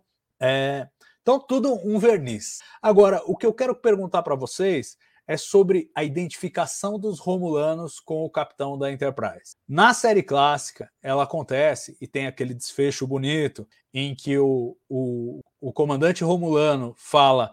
É, em outras circunstâncias, eu poderia tê-lo chamado de amigo, ou em outro universo, alguma em outra realidade, é, porque ele e o Kirk pensam igual. Estão sempre um antecipando o movimento do outro ao longo de Balance of Terror. Aqui isso não acontece, mas ao mesmo tempo acontece de o pai que ser um pacifista que está tentando evitar o conflito a todo custo e o comandante Romulano, por incrível que pareça, também. O que é meio estranho, baseado no fato de que ele acabou de destruir um posto avançado, mas é consistente com o que a gente viu na em Balance of Terror, que era um comandante romulano que também não estava afim de expansionismo, não estava afim de guerra, mas tinha que cumprir ordens, né? É, vocês acham que esse paralelo para o comandante Romulano nesse episódio falar para o Pike a mesma coisa que ele falou para o Kirk no, no Balance of Terror funciona? Essa identificação é real ou foi uma forçada de barra no entender de vocês? Gus? Cara, não. Eu, eu senti foi mais um dos momentos em que o episódio refletiu Balance of Terror, sabe? Dos trocentos momentos em que o episódio reflete Balance of Terror. Foi só é, mais um deles, não me incomodou de forma alguma. É, é, claro, a dinâmica ali dos Romulanos é diferente da que a gente vê em Balance of Terror, né? Ali os dois, enfim. É, porque é uma tempo alternativa, né? Enfim, não precisa ser igual. Então, assim, algumas coisas vão refletir, algumas coisas vão ser iguais, algumas coisas vão ser diferentes, né? E no fim das contas é tudo roteiro, né? É tudo homenagem, é tudo fanservice. A gente sabe. Mas é aquilo, é um jeito. Esse fanservice também é um jeito de, de mostrar, né? Às vezes esses elementos é um jeito de, de mostrar essa, esse paralelo e, e a homenagem, enfim.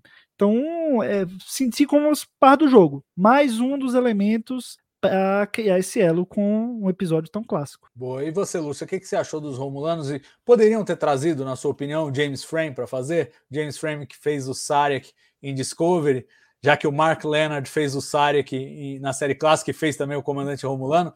Você gostaria de ter visto o James Frame como o ator do Comandante Romulano? Eu, acho, eu ia achar sensacional. Acho que perderam a oportunidade de chamar ele para fazer o comandante Romulano. Eu não achei ruim esse comandante Romulano, eu achei o uniforme deles muito bonito. Senti um pouquinho de falta de cair tijolos, como no episódio original do, do Balance of Terror. Cada, cada acertada que eles dão na nave romulana caíam tijolos no, no, no coisa. Era um pouco fraquinhos os, os, os especiais, né? Os, as coisas especiais. Mas eu gostaria de ter visto o James Frank, mas não achei ruim esses, não. Eu senti falta só daquele é, Comodoro, acho que era um Comodoro, né? Que, que fica é, ferido, tá? E gostei da, da, da Pretor ser mulher. Gostei. Achei ela um pouco fraquinha, mas gostei dela ser mulher, tá? Mais uma mulher no comando das coisas uh. É, eu gostei, eu gostei da Pretor. Eu, eu, eu, acho. Ela tinha que ser espalhafatosa do jeito que era mesmo. Aquela coisa, é. tipo, eu mando em tudo. Tipo, você não vai ajoelhar aí, pai. Eu gostei. Tô sem o som. A hora de ajoelhar foi a melhor. Ele falou: Eu não sou romulano, então não vou. Sabe? Eu achei essa frase sensacional. Essa frase é a outra que eu achei sensacional. Quando entra alguém na casa e fala: Não, estou conversando comigo mesmo. Ó, é. Essa frase. Não tem nada a ver com esse pedaço, mas eu estou lembrando eu... agora. Achei muito engraçado. Eu gostei dos romulanos, eu gostei. Eu achei que eles, eles foram bem retratados e agora o pai que volta para o passado, sabendo como se parecem os Romulanos. Mas ele sabe guardar segredo, ele já aprendeu que mexer com a linha do tempo não é legal, né, Gus? Pois é, né? Brinca muito na linha do tempo aí o menino, vai e volta, tem visão aqui, tem visão ali. Tá bom, né? Vamos dar um descansinho pro pai, que ele sabe qual é o futuro dele, né? Ele se convenceu porque ele abraçar esse futuro vai salvar o Spock, e eu achei isso muito muito bonito, não esperava algo desse tipo mas achei muito bonito. Ele, ele sabe, né? O reconhecimento de, de, Ele sabe que o Spock vai ter um baita futuro. Ele sabe o quão importante o Spock vai ser para a Frota Estelar, né? Ele enxerga o, um potencial enorme no Spock. Então eu, esse episódio mostra muito isso, né? Ele abdicar do próprio digamos assim, da, do, do, destino bom, né, de uma vida boa, ele tem um bom futuro, talvez, mas para daí também salvar, além de evitar a guerra, também salvar é, a vida do, do Spock. Então achei que teve muito significado. É, e, cara, é isso, né? O pai que vamos, vamos dar umas férias para o pai, que o menino eu sei que é o principal, mas vai ser assim, né? Já sofreu o que tinha que sofrer. E agora é meio que seguir, né? Tentar achar algum propósito, sabendo quando, como, né, vai, vai morrer ali dali a, dali a alguns anos. Então, eu, eu tô, tô ansioso, assim, para ver o que, é que eles vão construir mais do Pike nesse, nesse meio tempo. É, a sensação que eu tive é que foi um, um momento de libertação para ele. E, e, o final do episódio, ele indo na ponte e curtindo estar ali no momento, eu acho que foi meio isso. Foi tipo, ó, tem que aproveitar enquanto durar, porque é isso aí, tô fechado com esse destino mesmo. E agora é, é, aquela famosa coisa, né, de que o importante não é o destino, mas é o, a jornada. E ele vai curtir essa jornada, esses anos que ele, que ele sabe que tem. Eu acho que é, uma, é uma, um elemento muito potente e já me encaminha para as últimas coisas que eu queria perguntar para vocês antes da gente fazer os momentos, que é justamente o impacto deste episódio na linha do tempo de Star Trek como um todo. Porque eu tenho a sensação, gente, é, e vamos ver se vocês fazem a mesma leitura que eu, que se tudo isso não tivesse acontecido, se esse episódio, apesar de ser uma linha do tempo alternativa, não sei o que, não sei o que lá, não tivesse acontecido, nós não teríamos a linha do tempo Prime. Porque o que, o que dá a entender esse episódio, e, e em alguns momentos vai parecer uma falha de lógica, e eu acho que não é uma falha de lógica, é o seguinte: fala, ué, mas peraí, calma lá. Eu assisti a série clássica. O Pike, ele é, primeiro deixa a Enterprise quando o Kirk assume. Depois ele sofre o acidente lá, é promovido, não sei o que, sofre o acidente é, com a nave de cadetes. Por que, que ele impedir ele mais jovem de mandar a carta para acabar com o acidente da nave de cadetes, o coloca na Enterprise? E aí todo mundo fala, ué, é, não devia, né? Você entendeu o que eu quis dizer, Gus? Vamos supor, ele, o, o Pike do futuro convence ele de não escrever a carta. Tá bom, não escrever a carta. Então o acidente não vai ter mais vítima. Ou melhor, vai ter as vítimas que ia ter. Mas é, por que, que eu preciso mexer no acidente se o problema é quem vai estar no comando da Enterprise? Faz sentido isso que eu estou falando? Não, não faz. É, o, que eu quero, o que eu quero dizer é o seguinte: eu estou me perdendo no próprio raciocínio, porque o que eu acho é o seguinte: a, a causalidade só funciona depois desse episódio. Porque o que fica demonstrado é que o Pike, se não tivesse acidente, se não tiver, ele nem sairia da Enterprise, que foi uma coisa que aconteceu antes, porque a gente encontra ele em 2266 a bordo da Enterprise. É, é isso. É o isso, que faz ele desistir de ficar na Enterprise são esses eventos que ele viu no episódio. Sim, sim. sim, é o próprio Kirk. Ele e aí gosta ele fala: muito do. agora eu preciso, eu, eu vou ter que sair e botar o Kirk aqui. Exato, exato. É essa viagem do, do, do Pike que faz com que o Kirk se torne capitão, Se da, torna o capitão Enterprise. da Enterprise. Faz ele estar lá, É né, na série clássica. é isso É aí. isso. É E ao isso aí. mesmo Não, tempo. embora nesse episódio eles achem que o, o, Kirk, o Kirk assumiu quando o pai que teve o acidente. Eu entendi assim, nesse episódio, que não tem nada a ver com Não, o que é, não, esse é que é o ponto. Esse é que é o ponto. É isso que eu estava tentando dizer. Porque parece que é isso. Parece que é isso. No começo, quando o, o, o, o pai que vai para 2266 e ele conversa com o Spock, o Spock fala: Bom, você não sofreu acidente, logo você permaneceu como capitão. Mas não foi isso que aconteceu. A gente sabe que a cronologia não se alinha dessa maneira. Então, essa conclusão do Spock é falsa. E Eu o que é falando. verdade. E o que é verdade é que se não tivesse essa reviravolta de vai, pro- vai para frente, vai para trás, vai para frente, vai para trás, o Kirk não teria sido o capitão da Enterprise. O Sim. pai que teria sofrido o acidente, mas ainda seria o, o capitão da Enterprise de algum modo, ou não teria sofrido o acidente, continuaria Deu, como... deu a o entender. Salvador, que o, o, o Kirk ter ido para Enterprise foi um, um pedido do Pike, sabe? Quando É. ele saiu, ele falou: ó, esse, esse cara aqui, ó, da Farragut, é ele. Coloca ele no meu lugar, por favor. É um pedido pessoal, sabe? É, é, deu a entender. Esse episódio deu a entender isso. E que eu achei fenomenal. É, eu achei fenomenal. incrível, fenomenal. Foi um link, pô, muito Porque bom mesmo. ajuda a explicar, ajuda a explicar também como o Kirk, tão jovem, se tornou o capitão da Enterprise. Exato. Exatamente, cara. Né? Exatamente, foi o que eu pensei. E, pô, como é legal, né? To- a todos os momentos do, do Kirk com o Spock, né? Eles não. Essa realidade em que eles não não se cruzaram ainda, né? Se, se conheceram agora ali naquele momento. Pô, cara, o, o trio ali, Kirk, Pike, Spock, brilhou muito nesse. Muito, muito, muito, muito. Tudo que foi construído ali entre os três foi, ó, fenomenal. É, eu gostei disso, gostei disso, gostei, gostei muito dessa ideia do, do pai que escolheu o Kirk. Eu acho que é. Porque. E, e aí, por quê, né? O, o, o Books and Roses pergunta, mas por quê? Eu não sei se é sobre isso que ele está perguntando, mas por quê?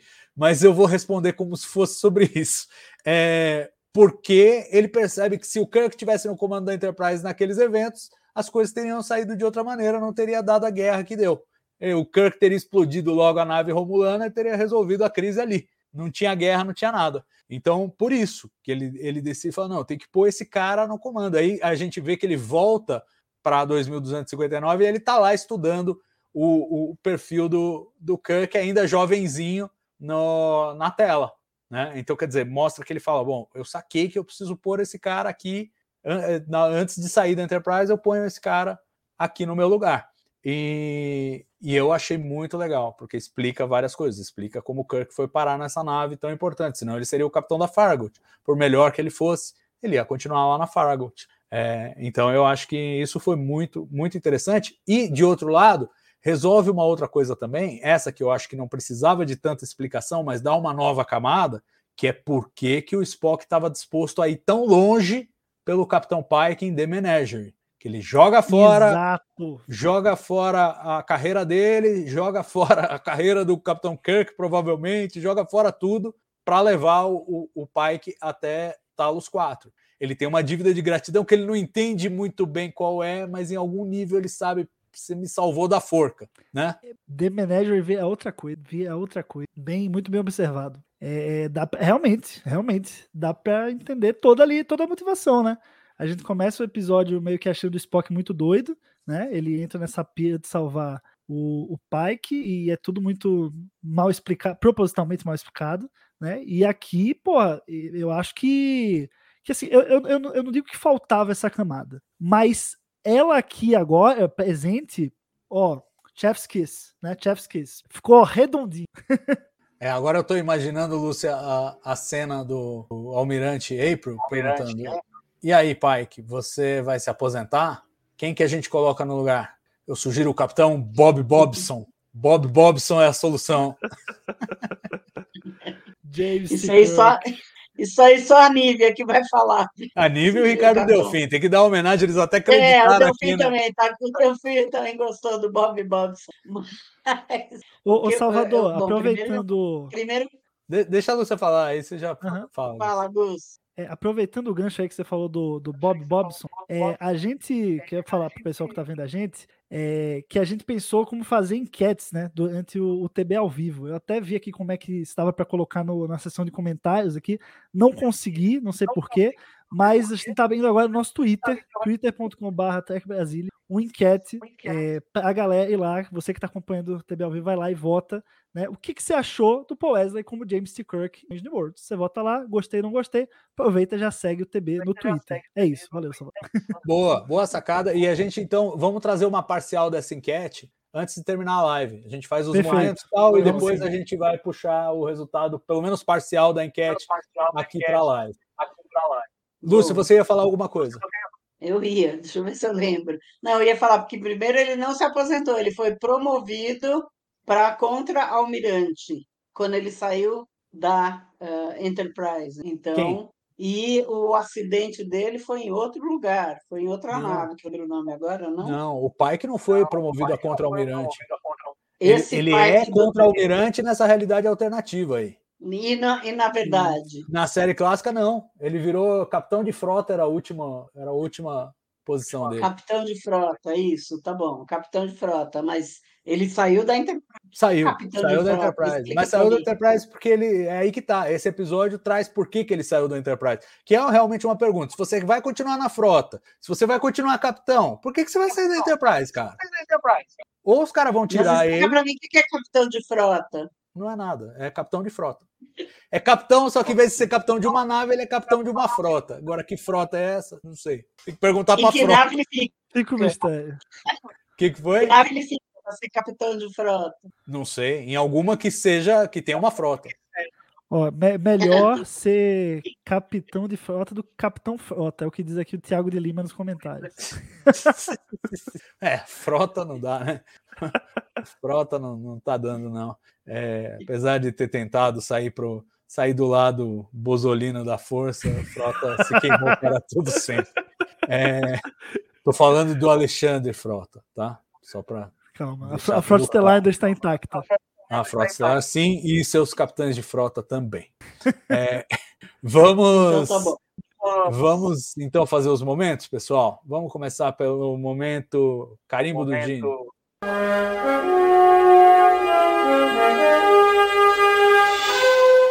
Alguém? Ó, e que o Gustavo? Ah, o Gustavo é a. é a- Carimbo do Dini é a levantadazinha de sobrancelha ali do Quantos meses vocês acham que o Ethan Peck treinou para conseguir?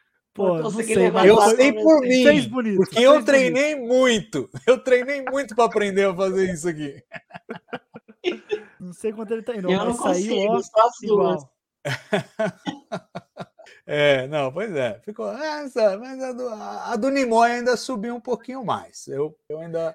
Foi uma subida de sobrancelha Bob Bobson, eu achei. Chegou Mas a patrulha do cano, né? Agora é pra analisar a subida da sobrancelha do Subida da sobrancelha do Não, Spock. Cara, não são muitos anos tanto. treinando isso, velho. É, eu, eu- eu sou um profissional A sobrancelha do Spock não é cano. Não é cano. Mas enfim, então esse é o seu momento carimbo do Dini, é a sobrancelha do Spock levantando. Exatamente. Ali eu falei, isso aqui é suco de Star Trek, meu. Que coisa mais linda.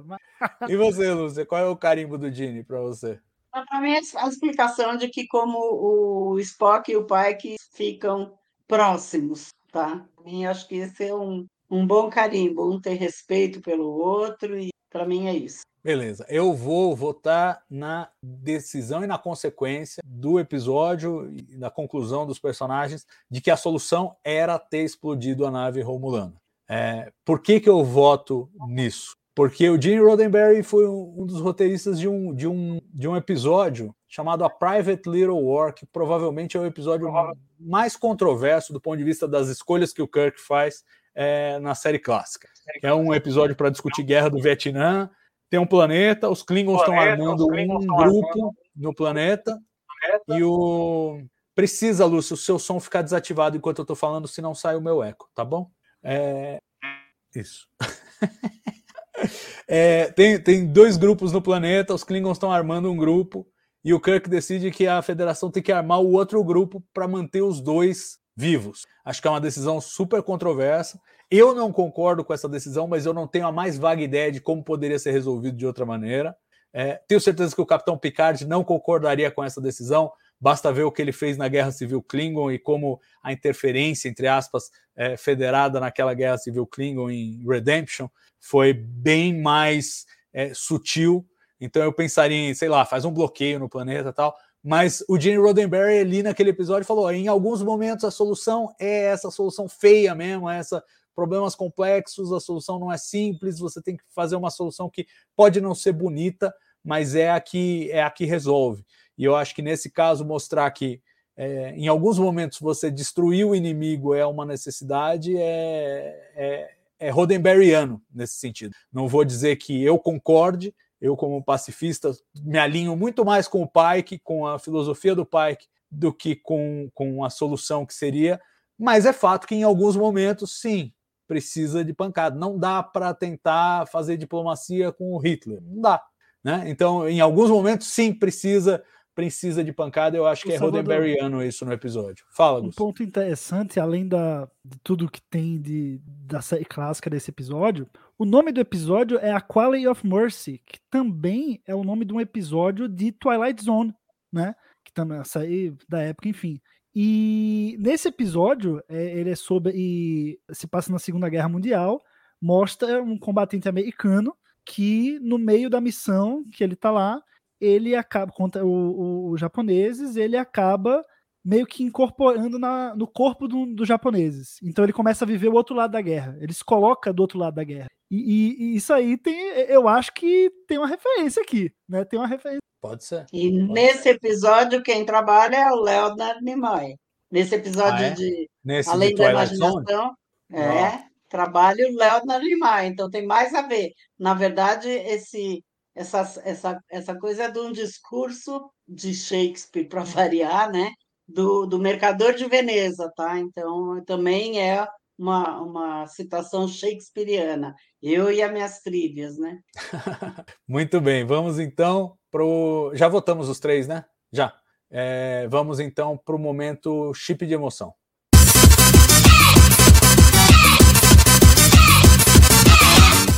Bom, para mim, para mim, o momento chip de emoção é o Pike voltando à ponte, um novo homem depois dessa experiência.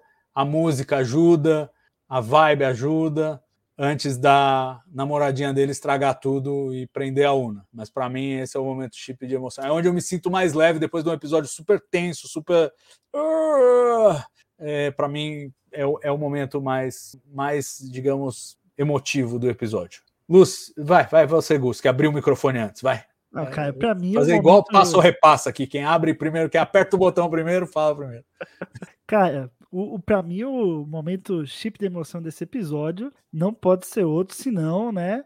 James T. Kirk aparecendo ali, pô, que é o James T. Kirk, da USS Farragut, pô, ali eu quebrei, ali o show começou a cair, eu, Paul Wesley, não sei o que, que é Paul Wesley, não sei, é o Kirk ali, acabou, nem, nem vi direito os, primeiros segundos ali do, do Kirk, estava né, atônito, né, lágrimas caíam perante minha face, ali foi total chip de emoção, estava vendo novamente James T. Kirk, o, né, o grande capitão Star Trek, novamente, e na linha do tempo Prime, né? O que é muito importante ressaltar isso. Não é na Kelvin, então é, é o homem mesmo. Não é nem outro homem dele, homem. Não, é, é o homem mesmo.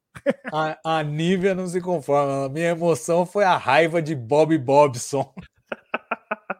Não, e bonitinha a Farragut, né? Bonitinho o design da Farragut. já, já da quero, ó, Igor Moss, Igor Moss, estamos aceitando aí, manda aí pro TB.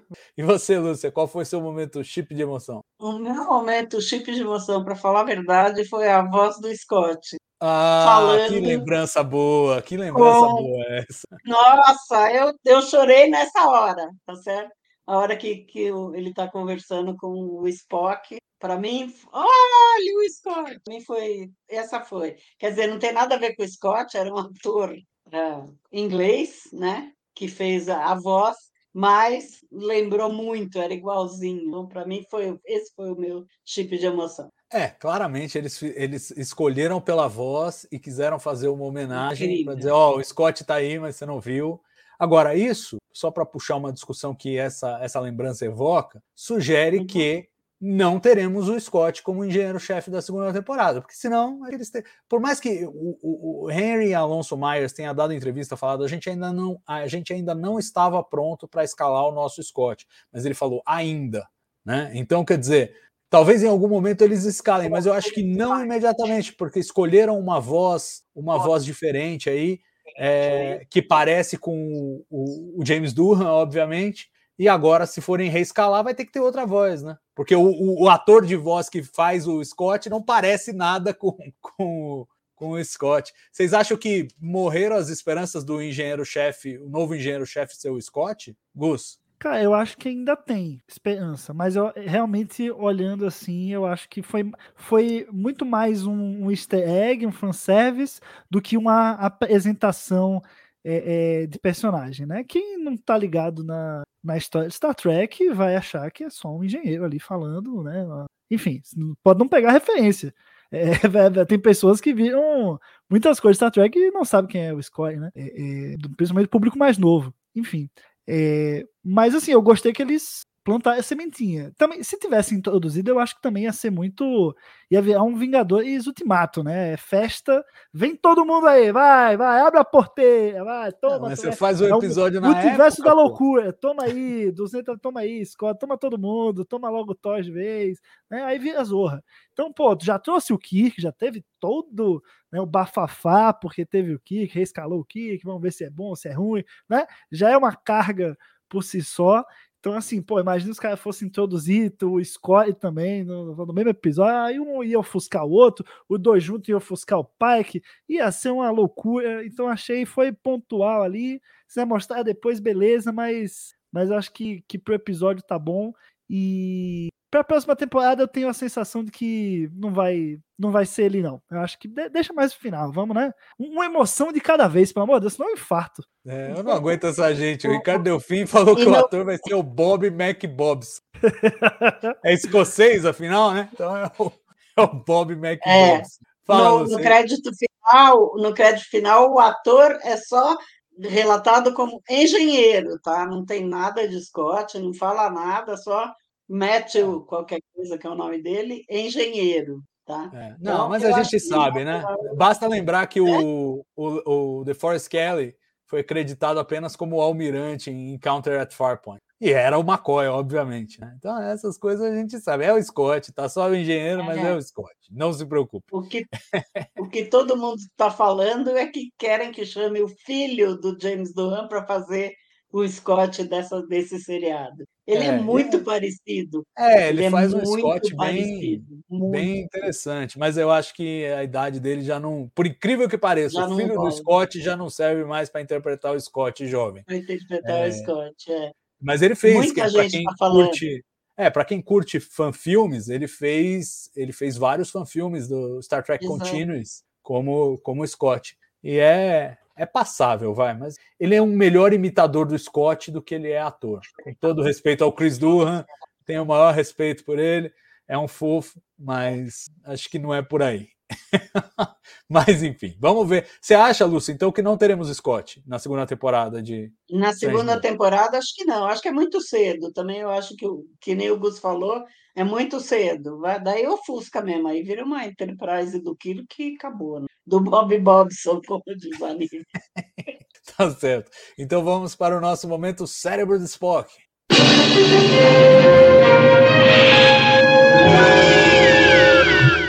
E aí? Eu vou falar. Vai lá, Lúcia. Eu, eu, eu achei que, assim, eu, o meu cérebro de Spock foi como é que depois de toda aquela explosão do, do que ocorre no post, lá no, no outpost, eles continuam vendo a imagem da, da, da nave, né, da, do Bird of Prey, sumindo e tal. Quer dizer, a câmera não pifou lá. No, o cara voou longe, mas a câmera não pifou e eles continuaram, para mim, achei fora do esquadro. É, mas não, custa, mas não custa lembrar que é exatamente igual em Balance of Terror. Exatamente. Pois igual. é, mas então, os dois são cérebros de dois Spock. Exatamente, é um cérebro de Spock duplo, duas gerações aí de cérebro de Spock. Du, dupla geração de cérebro de Spock. E você, achei... Gus? Oi. Fala, Lúcio, fala, pode Não. falar. essa conversa que o pai que teve no final com o Spock, que é muito bonita e tal, mas não define nada, né? O Spock, como que o Spock adivinha que o pai que estava pensando nele, que o pai que viu ele morrer, que o pai que viu qualquer coisa, é uma conversa meio genérica. Não gostei muito, não. Acho que o relacionamento dos dois vai se aproximar muito mais depois do que com essa conversa. E O. Spock, o Spock sabe que o pai que está sempre pensando. É... Gustavo Gobi, fala aí Ok, mim. mas essa, a essa conversa não me convenceu. Não, tudo bem, estamos só brincando. É cérebro de Spock, Lúcia, relaxa. Cara, o, o meu, meu cérebro de Spock ainda vai pra viagem no tempo ali do, do Pike, Pike do futuro, né? Ah, foi o Cristal, ah, você sabe como são os Klingon, né? Tipo assim, o cara não explica muito bem, né? Eles, ah, lembra lá do Cristal? Ah, então é, é isso aqui, eu usei, eu vim com ele, o Klingon me emprestou, é, não sei o que, dos Batos, não sei o que, vamos lá, ó, vou te mostrar, vai, bota a mão aqui, vamos lá. Tipo assim, não, não, não explicou muito bem, foi uma solução mega mega simples assim, né? Eu, eu acho que o cristal do tempo, por si só, é, é um artifício simples, é uma viagem no tempo simples, né? Parece que o cara só segura e pronto, já foi. Né? Não tem, parece que não, quase não tem tecnologia ali, parece que é só magia mesmo. É, então, assim, eu achei a a construção aí dessa, dessa solução muito simples. E não dá nem para falar de tempo, né? Eu acho que, pô, um episódio desse pode ter cinco minutos a mais, pode ter dois minutos a mais. Ele foi maior do que os outros. Dava para também contar um pouquinho, né? Dá, dá, dá mais um gostinho, eu acho, até também, desse Pike do futuro. Eu me pergunto, será que esse Pike do futuro não volta, assim, um episódio solto? Ou, ou em algum momento lá na frente a gente vê como que foi essa aventura do Pike do futuro para conseguir com os Klingon, né? A conversa com os Klingon. Será que a gente vai ver esse, esse, essa história toda desse outro Pike? Aí, aí eu ficaria tranquilo. Mas foi esse, esse simplismo de uma coisa tão importante, né? Que, que me, me incomodou, assim. Mas não, não, não chegou a estragar, não. Eu, eu, eu abracei que era simples mesmo. Falei, é, vamos no simples, vamos, vamos nessa aventura, vamos lá ver. É, não, eu, eu concordo com você. É aquilo que eu falei. Eu acho que talvez tivessem que ter escorado mais no Pike velho do, que- do que eles fizeram. Pike velho é só um artifício ali e, e- e realmente muito simplificado o lance. Eu acho, achei legal eles terem usado o cristal para fazer o Pike novo enxergar lá os eventos futuros, mas eu não. Mas a- a- como o Pike velho foi parar no, no passado, a gente não sabe. e É uma coisa que que ficou não resolvido, que eu acho que podia trazer mais drama, mais interesse e mais ficção científica, porque você bem falou, parece uma coisa mágica, do jeito que do jeito que foi apresentado, parece muito mágica. Eu concordo, vou vou estar junto com você, até porque eu não, não vejo muito o cérebro do Spock. Engraçado que o- assim, o, o- a coisa do Scott, por um lado, é carinhoso, é gostoso, é chip de emoção, por outro lado, também é um pouco cérebro do Spock, porque você mostrar só a mãozinha do cara ali e uma vozinha e tal, é, é, é tão. Você tá tão claramente brincando com os fãs, que é tipo, ah, vocês sabem quem é esse cara aqui, né? Mas a gente não escalou, o cara não tem a cara do outro, então nem vamos mostrar. Fica só assim mesmo, só para você sentir um gostinho mesmo. E, mas, mas eu acho que, como o cérebro do Spock bona fide aí, legítimo, eu fico com, fico com a ideia do Gus aí, acho que é o, é o que está mais perto. Talvez um pouco do comandante Romulano também, que eu não sei, tinha alguma, alguma coisa estranha nele, que eu não sei nem se era maquiagem que atrapalhava a atuação dele, mas teve alguma coisa que eu achei muito estranha naquele comandante Romulano, não sei descrever o que. Vamos agora para o último dos momentos, a Patrulha do Cânone.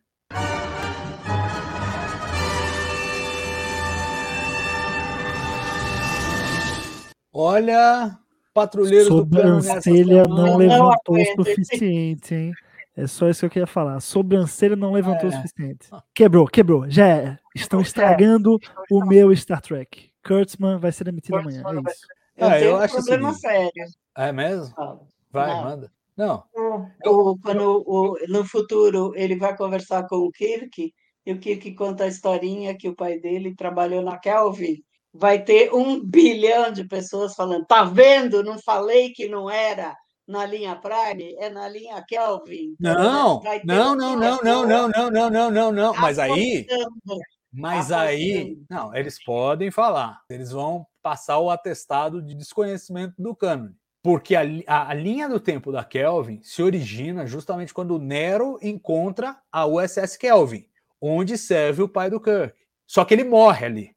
E na historinha que o Kirk conta, ele não morre. Ele não morre. O pai Exato. dele foi o primeiro oficial da Kelvin até que eles se mudaram para Tarsus 4 e ele fala: Tarsus 4. Tarsus 4, The Conscience of the King, da primeira temporada da série clássica. Então mostra claramente, nessa linha do tempo não houve a divergência da Kelvin. Não- o pai dele não morreu na Kelvin. O Exato. pai É, dele é é era mais primeiro Prime do oficial que da nunca. Kelvin, morreu, morreu não. É, é, continuou primeiro oficial da Kelvin, depois mudou para Tarsus 4, que é onde o Kirk Não, foi um mas- dos sobreviventes lá do acidente, de, de- do, do acidente não, do, do genocídio lá do Kodos, o Carrasco. Está estabelecido na Mas série Toss clássica. nunca falou que o pai dele trabalhou na Kelvin. Não, o pai dele. Não, mas não precisa. A Tos não, não precisa falar isso, porque a Tos nunca falou nada sobre o pai dele. Então, Sim, truco. exato. Entendeu? O ponto é que seria a linha do tempo da Kelvin Eu tô. se o pai dele tivesse morrido como capitão interino da Kelvin. Aí sim. Se Exato. ele falasse, ah, meu pai era o primeiro oficial da Kelvin, aí ele foi o capitão interino, morreu naquela missão, não sei o que, que salvou, blá blá blá. Ok. Aí estamos na linha do tempo da Kelvin. Não foi o caso Não, na aqui. verdade é tudo diferente, porque ele nasce na Kelvin, né? O Kirk, no filme. Sim, exato, porque tem a invasão do Então, Nero. mas é nesse. Se não mas é nesse, invasão mas do é Nero, ele ia nascer depois. Exato, é nesse evento aí. Tô apostando, vamos lá. Não, não tem jeito. É- é isso aí, é. É, É, é a eu, prova eu de acho. que a série é Prime. Porque é outro caminho. Não é o caminho da Kevin. Essa, essa série é tudo menos Kelvin. É, e assim, nada contra. A Eu gente tava aqui elogiando isso. o Kirk da Kelvin versus o Bob Bobson. Eu também acho isso. Eu também acho isso. Mas que vão falar, vão. Não, eu acho que podem falar tem muita coisa para falar. Então, a Patrulha do Canon, eu acho que tem um prato cheio aqui, porque eh, refizeram meio episódio de, da série clássica. É, é um- é meio remake. Então, assim, se você quiser implicar com a sobrancelha, se você quiser implicar com. Você pode. Ah, a Enterprise está diferente. Enterprise. Ah, não, não, não tá igual da série clássica. Como que é? Na mesma época, tá diferente. Universo alternativo. É, então, eu tenho que viver nessa. Eu, eu como patrulheiro do Canon, tô vivendo nessa. Mas Mas, é tem aqueles acontece, gente. patrulheiros, tem aqueles patrulheiros em negação. Eles querem negar. E aí eles não falam universo alternativo, falam, tá errado, mataram o meu Star Trek, estupraram minha infância. Esses, é o que- desses que eu tô falando. eles é falam. que Então eu eu tô não tô- falando. É, não, não tô nessa vibe, mas para quem quiser, esse episódio é um prato cheio. Tem aí tonelada. Ah, o comandante Romulano mudou de cara. Ah, o uniforme dos Romulanos tá É diferente. outro futuro. É outro Ah, por que, que a. Uhura usa um uniforme mais parecido com o da série clássica, mas os outros personagens estão com o uniforme de Strange New Worlds? E A por aí Uhura vai. usa até o brinco verde É. que a Michelle É. Nichols usava. Mas cadê a peruca da. Nichelle Nico? Cadê a peruca É, do cabelo liso da Nichelle Nico? Pois é, não puseram. Mas o brinco ela usa, tá? Eu e as minhas Outra, brigas. outra realidade, outra realidade, outra história. É, lógico. É, Eu acho assim, tem alguns eventos vistos nos filmes da Kelvin que fazem parte da linha Prime. Por exemplo, o SS Franklin foi antes do, do- da entrada Jellyfish, do, do- né? Todo o rolo lá do. Spock, Jellyfish. Exato, mais. tudo aquilo é Prime. É Prime. Exato. O próprio Leonardo Nimoy, como Spock Prime, ele é Prime. Uhum. Tem coisas Prime no- na- nos filmes da Kelvin. Tudo que se passou antes da incursão do Nero é Prime. Então toda aquela história lá do, do, do, do vilão do Star Trek Beyond, tudo aquilo é Prime. Na linha do tempo da, da, da Kelvin, o passado lá, o, Archer existiu, tudo é, pra trás é tudo igual, né? É, exatamente, exatamente. Exa- Tem modelo da Enterprise NX-01 na sala do Almirante Malvadão lá, no Into Dark, né? Então é isso. é. Aí tá faltando um pouco de boa vontade, eu acho. Mas com o tempo, a gente vai decantando isso e vão sobrar só os de boa vontade. Vou, vou lançar a pergunta aqui, tá? Vai lá. Esse é o melhor episódio da, da Kurtzman até agora? Eu É, acho que não. Eu acho que não. Olha aí. Fa- Fala por que agora, né? Vamos lá. Não, eu acho que não. Eu acho que ele é derivativo demais. É legal, mas é derivativo demais. Eu vi coisas. é, Eu tô falando live action, né? É, Porque os, os animados é até difícil de comparar. Como é que eu vou comparar? Lower Decks é excelente, mas como você vai comparar Lower Decks? É difícil, uma série live action. Mas é, eu vi coisas tanto em Discovery quanto em, em Strange New Worlds mesmo, que eu acho que são melhores que esse. É, é, eu acho assim, é um episódio que tem mais punch do que a maioria dos episódios, mas não necessariamente ele é melhor. Aliás, eu acho que é, Strange New Worlds fez muito bem quando foi menos derivativa, quando explorou realmente coisas novas. Children of the Comet, o segundo episódio, acho fantástico, fantástico. Acho melhor que esse. Esse aqui, claro, no, no, no fanservice, não dá para competir com esse. Ele joga Romulanos, Kirk, Farragut, joga tudo lá na panela. Kirk velho, com uniforme Monster Maroon, com não sei o quê, com, né? Não tem jeito. Ele, nesse fator hype, ele é imbatível. Mas como qualidade de roteiro, de história, de, de trabalho, eu gosto mais do, eu gosto mais, por exemplo, do Children of the Comet, para citar um. E tem outros. Eu acho que Discovery fez vários episódios que eu considerei quatro estrelas, assim, considerei muito bons mesmo. E, e é, Contests for Kings, por exemplo, terceiro episódio de Discovery, eu adoro, acho excelente. Tem muita coisa boa. Então, assim, é um dos melhores? É, acho que se pegar aí, sei lá, já temos o quê? Uns 80 episódios live action, mais ou isso, menos, né? São 55 isso. de Discovery, 20 de Picard, dá 75, mais 10 de Strange New Worlds, 85 episódios. Ele tá entre os 10, certeza. Ele tá entre os 5, possivelmente. Ele é o primeiro? Para mim, não. Mas aí é uma opção pessoal, entendeu? Acho que cada um vai ter os seus preferidos e ninguém tá certo ou errado. Essa é a minha defesa, Gustavo, de por que não. Muito bem. Aí uma, e a Lúcia, boa, porque uma sim? boa sugestão para uma live, fazer os 10 melhores da era Kurtzman. Ah, que tal, hein, Gus? É uma boa. Por, por, que, que você acha o melhor, então? Já que o Salvador disse não, né?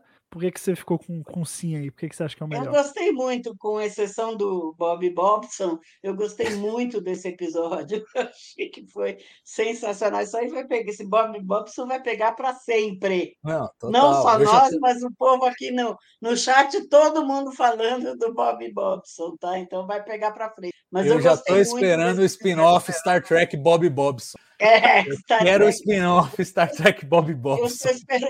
Eu estou esperando o Masterchef do Pike. É, Masterchef do Pike. Esse, oh, aquele macarrãozinho. Aquele macarrãozinho com ovo, é eu faço até em casa esse macarrãozinho com. Na verdade, eu faço com miojo, mas fica ótimo. Miojo com ovo é sensacional. Tem, tem que ter o Masterchef Pike, mas Uh, eu gostei muito desse episódio. Tá certo, eu gostei muito de, eu gosto de tudo que é Star Trek, eu gosto de todos os episódios, tá?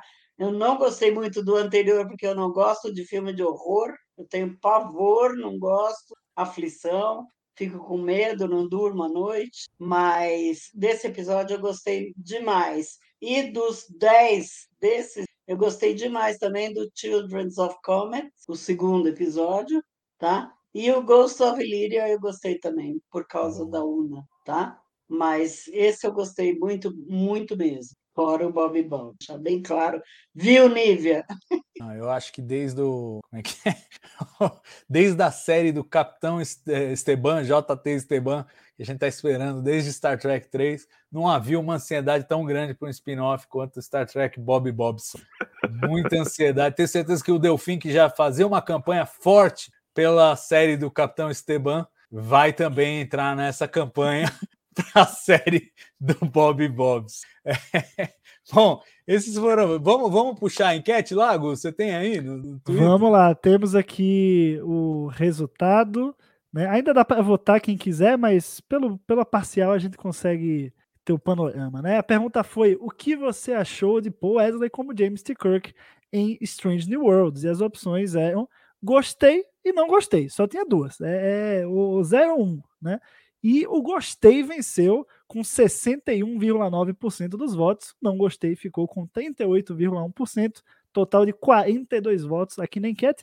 Ainda dá para votar lá. Então, se você não, não segue o TB no, no Twitter, corre lá, twitter.com.br né? Aproveita e já vota lá, já segue a gente, interage por lá. É, enfim, deixa o seu, o seu follow e o seu voto. A Nívia fala que a maioria dos votantes é da família Bobson. Os filhos é, de Bob. Bob é, e o filho de Bob. E eu, e eu só queria é, é, lembrar que, pela lei de Kurtzman, tá aprovado.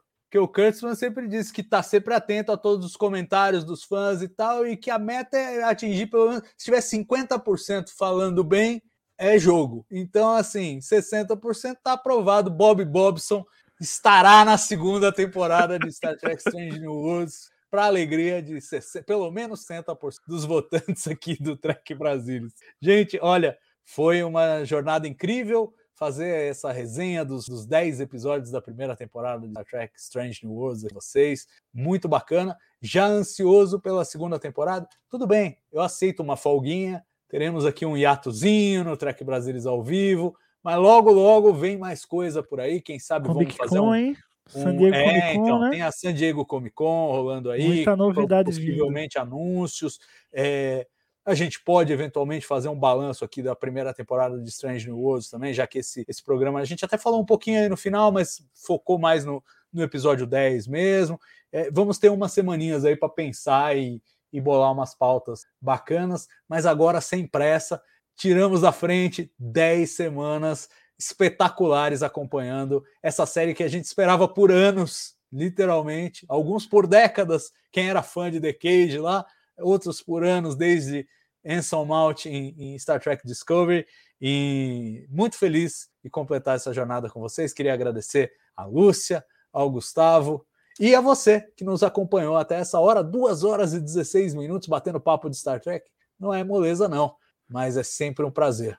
É, voltamos em breve com mais Trek Brasilis ao vivo. E claro, tem um hiatozinho agora de novos episódios, mas olha, não duvide nada se já no mês de agosto, mês que vem, já pinte Star Trek Lower Decks terceira temporada, que é o próximo da fila. E tem muita coisa de Star Trek vindo por aí. Claro, vamos discutir tudo aqui no Trek Brasilis ao vivo. Um grande abraço, uma boa noite para vocês e até a próxima. Tchau.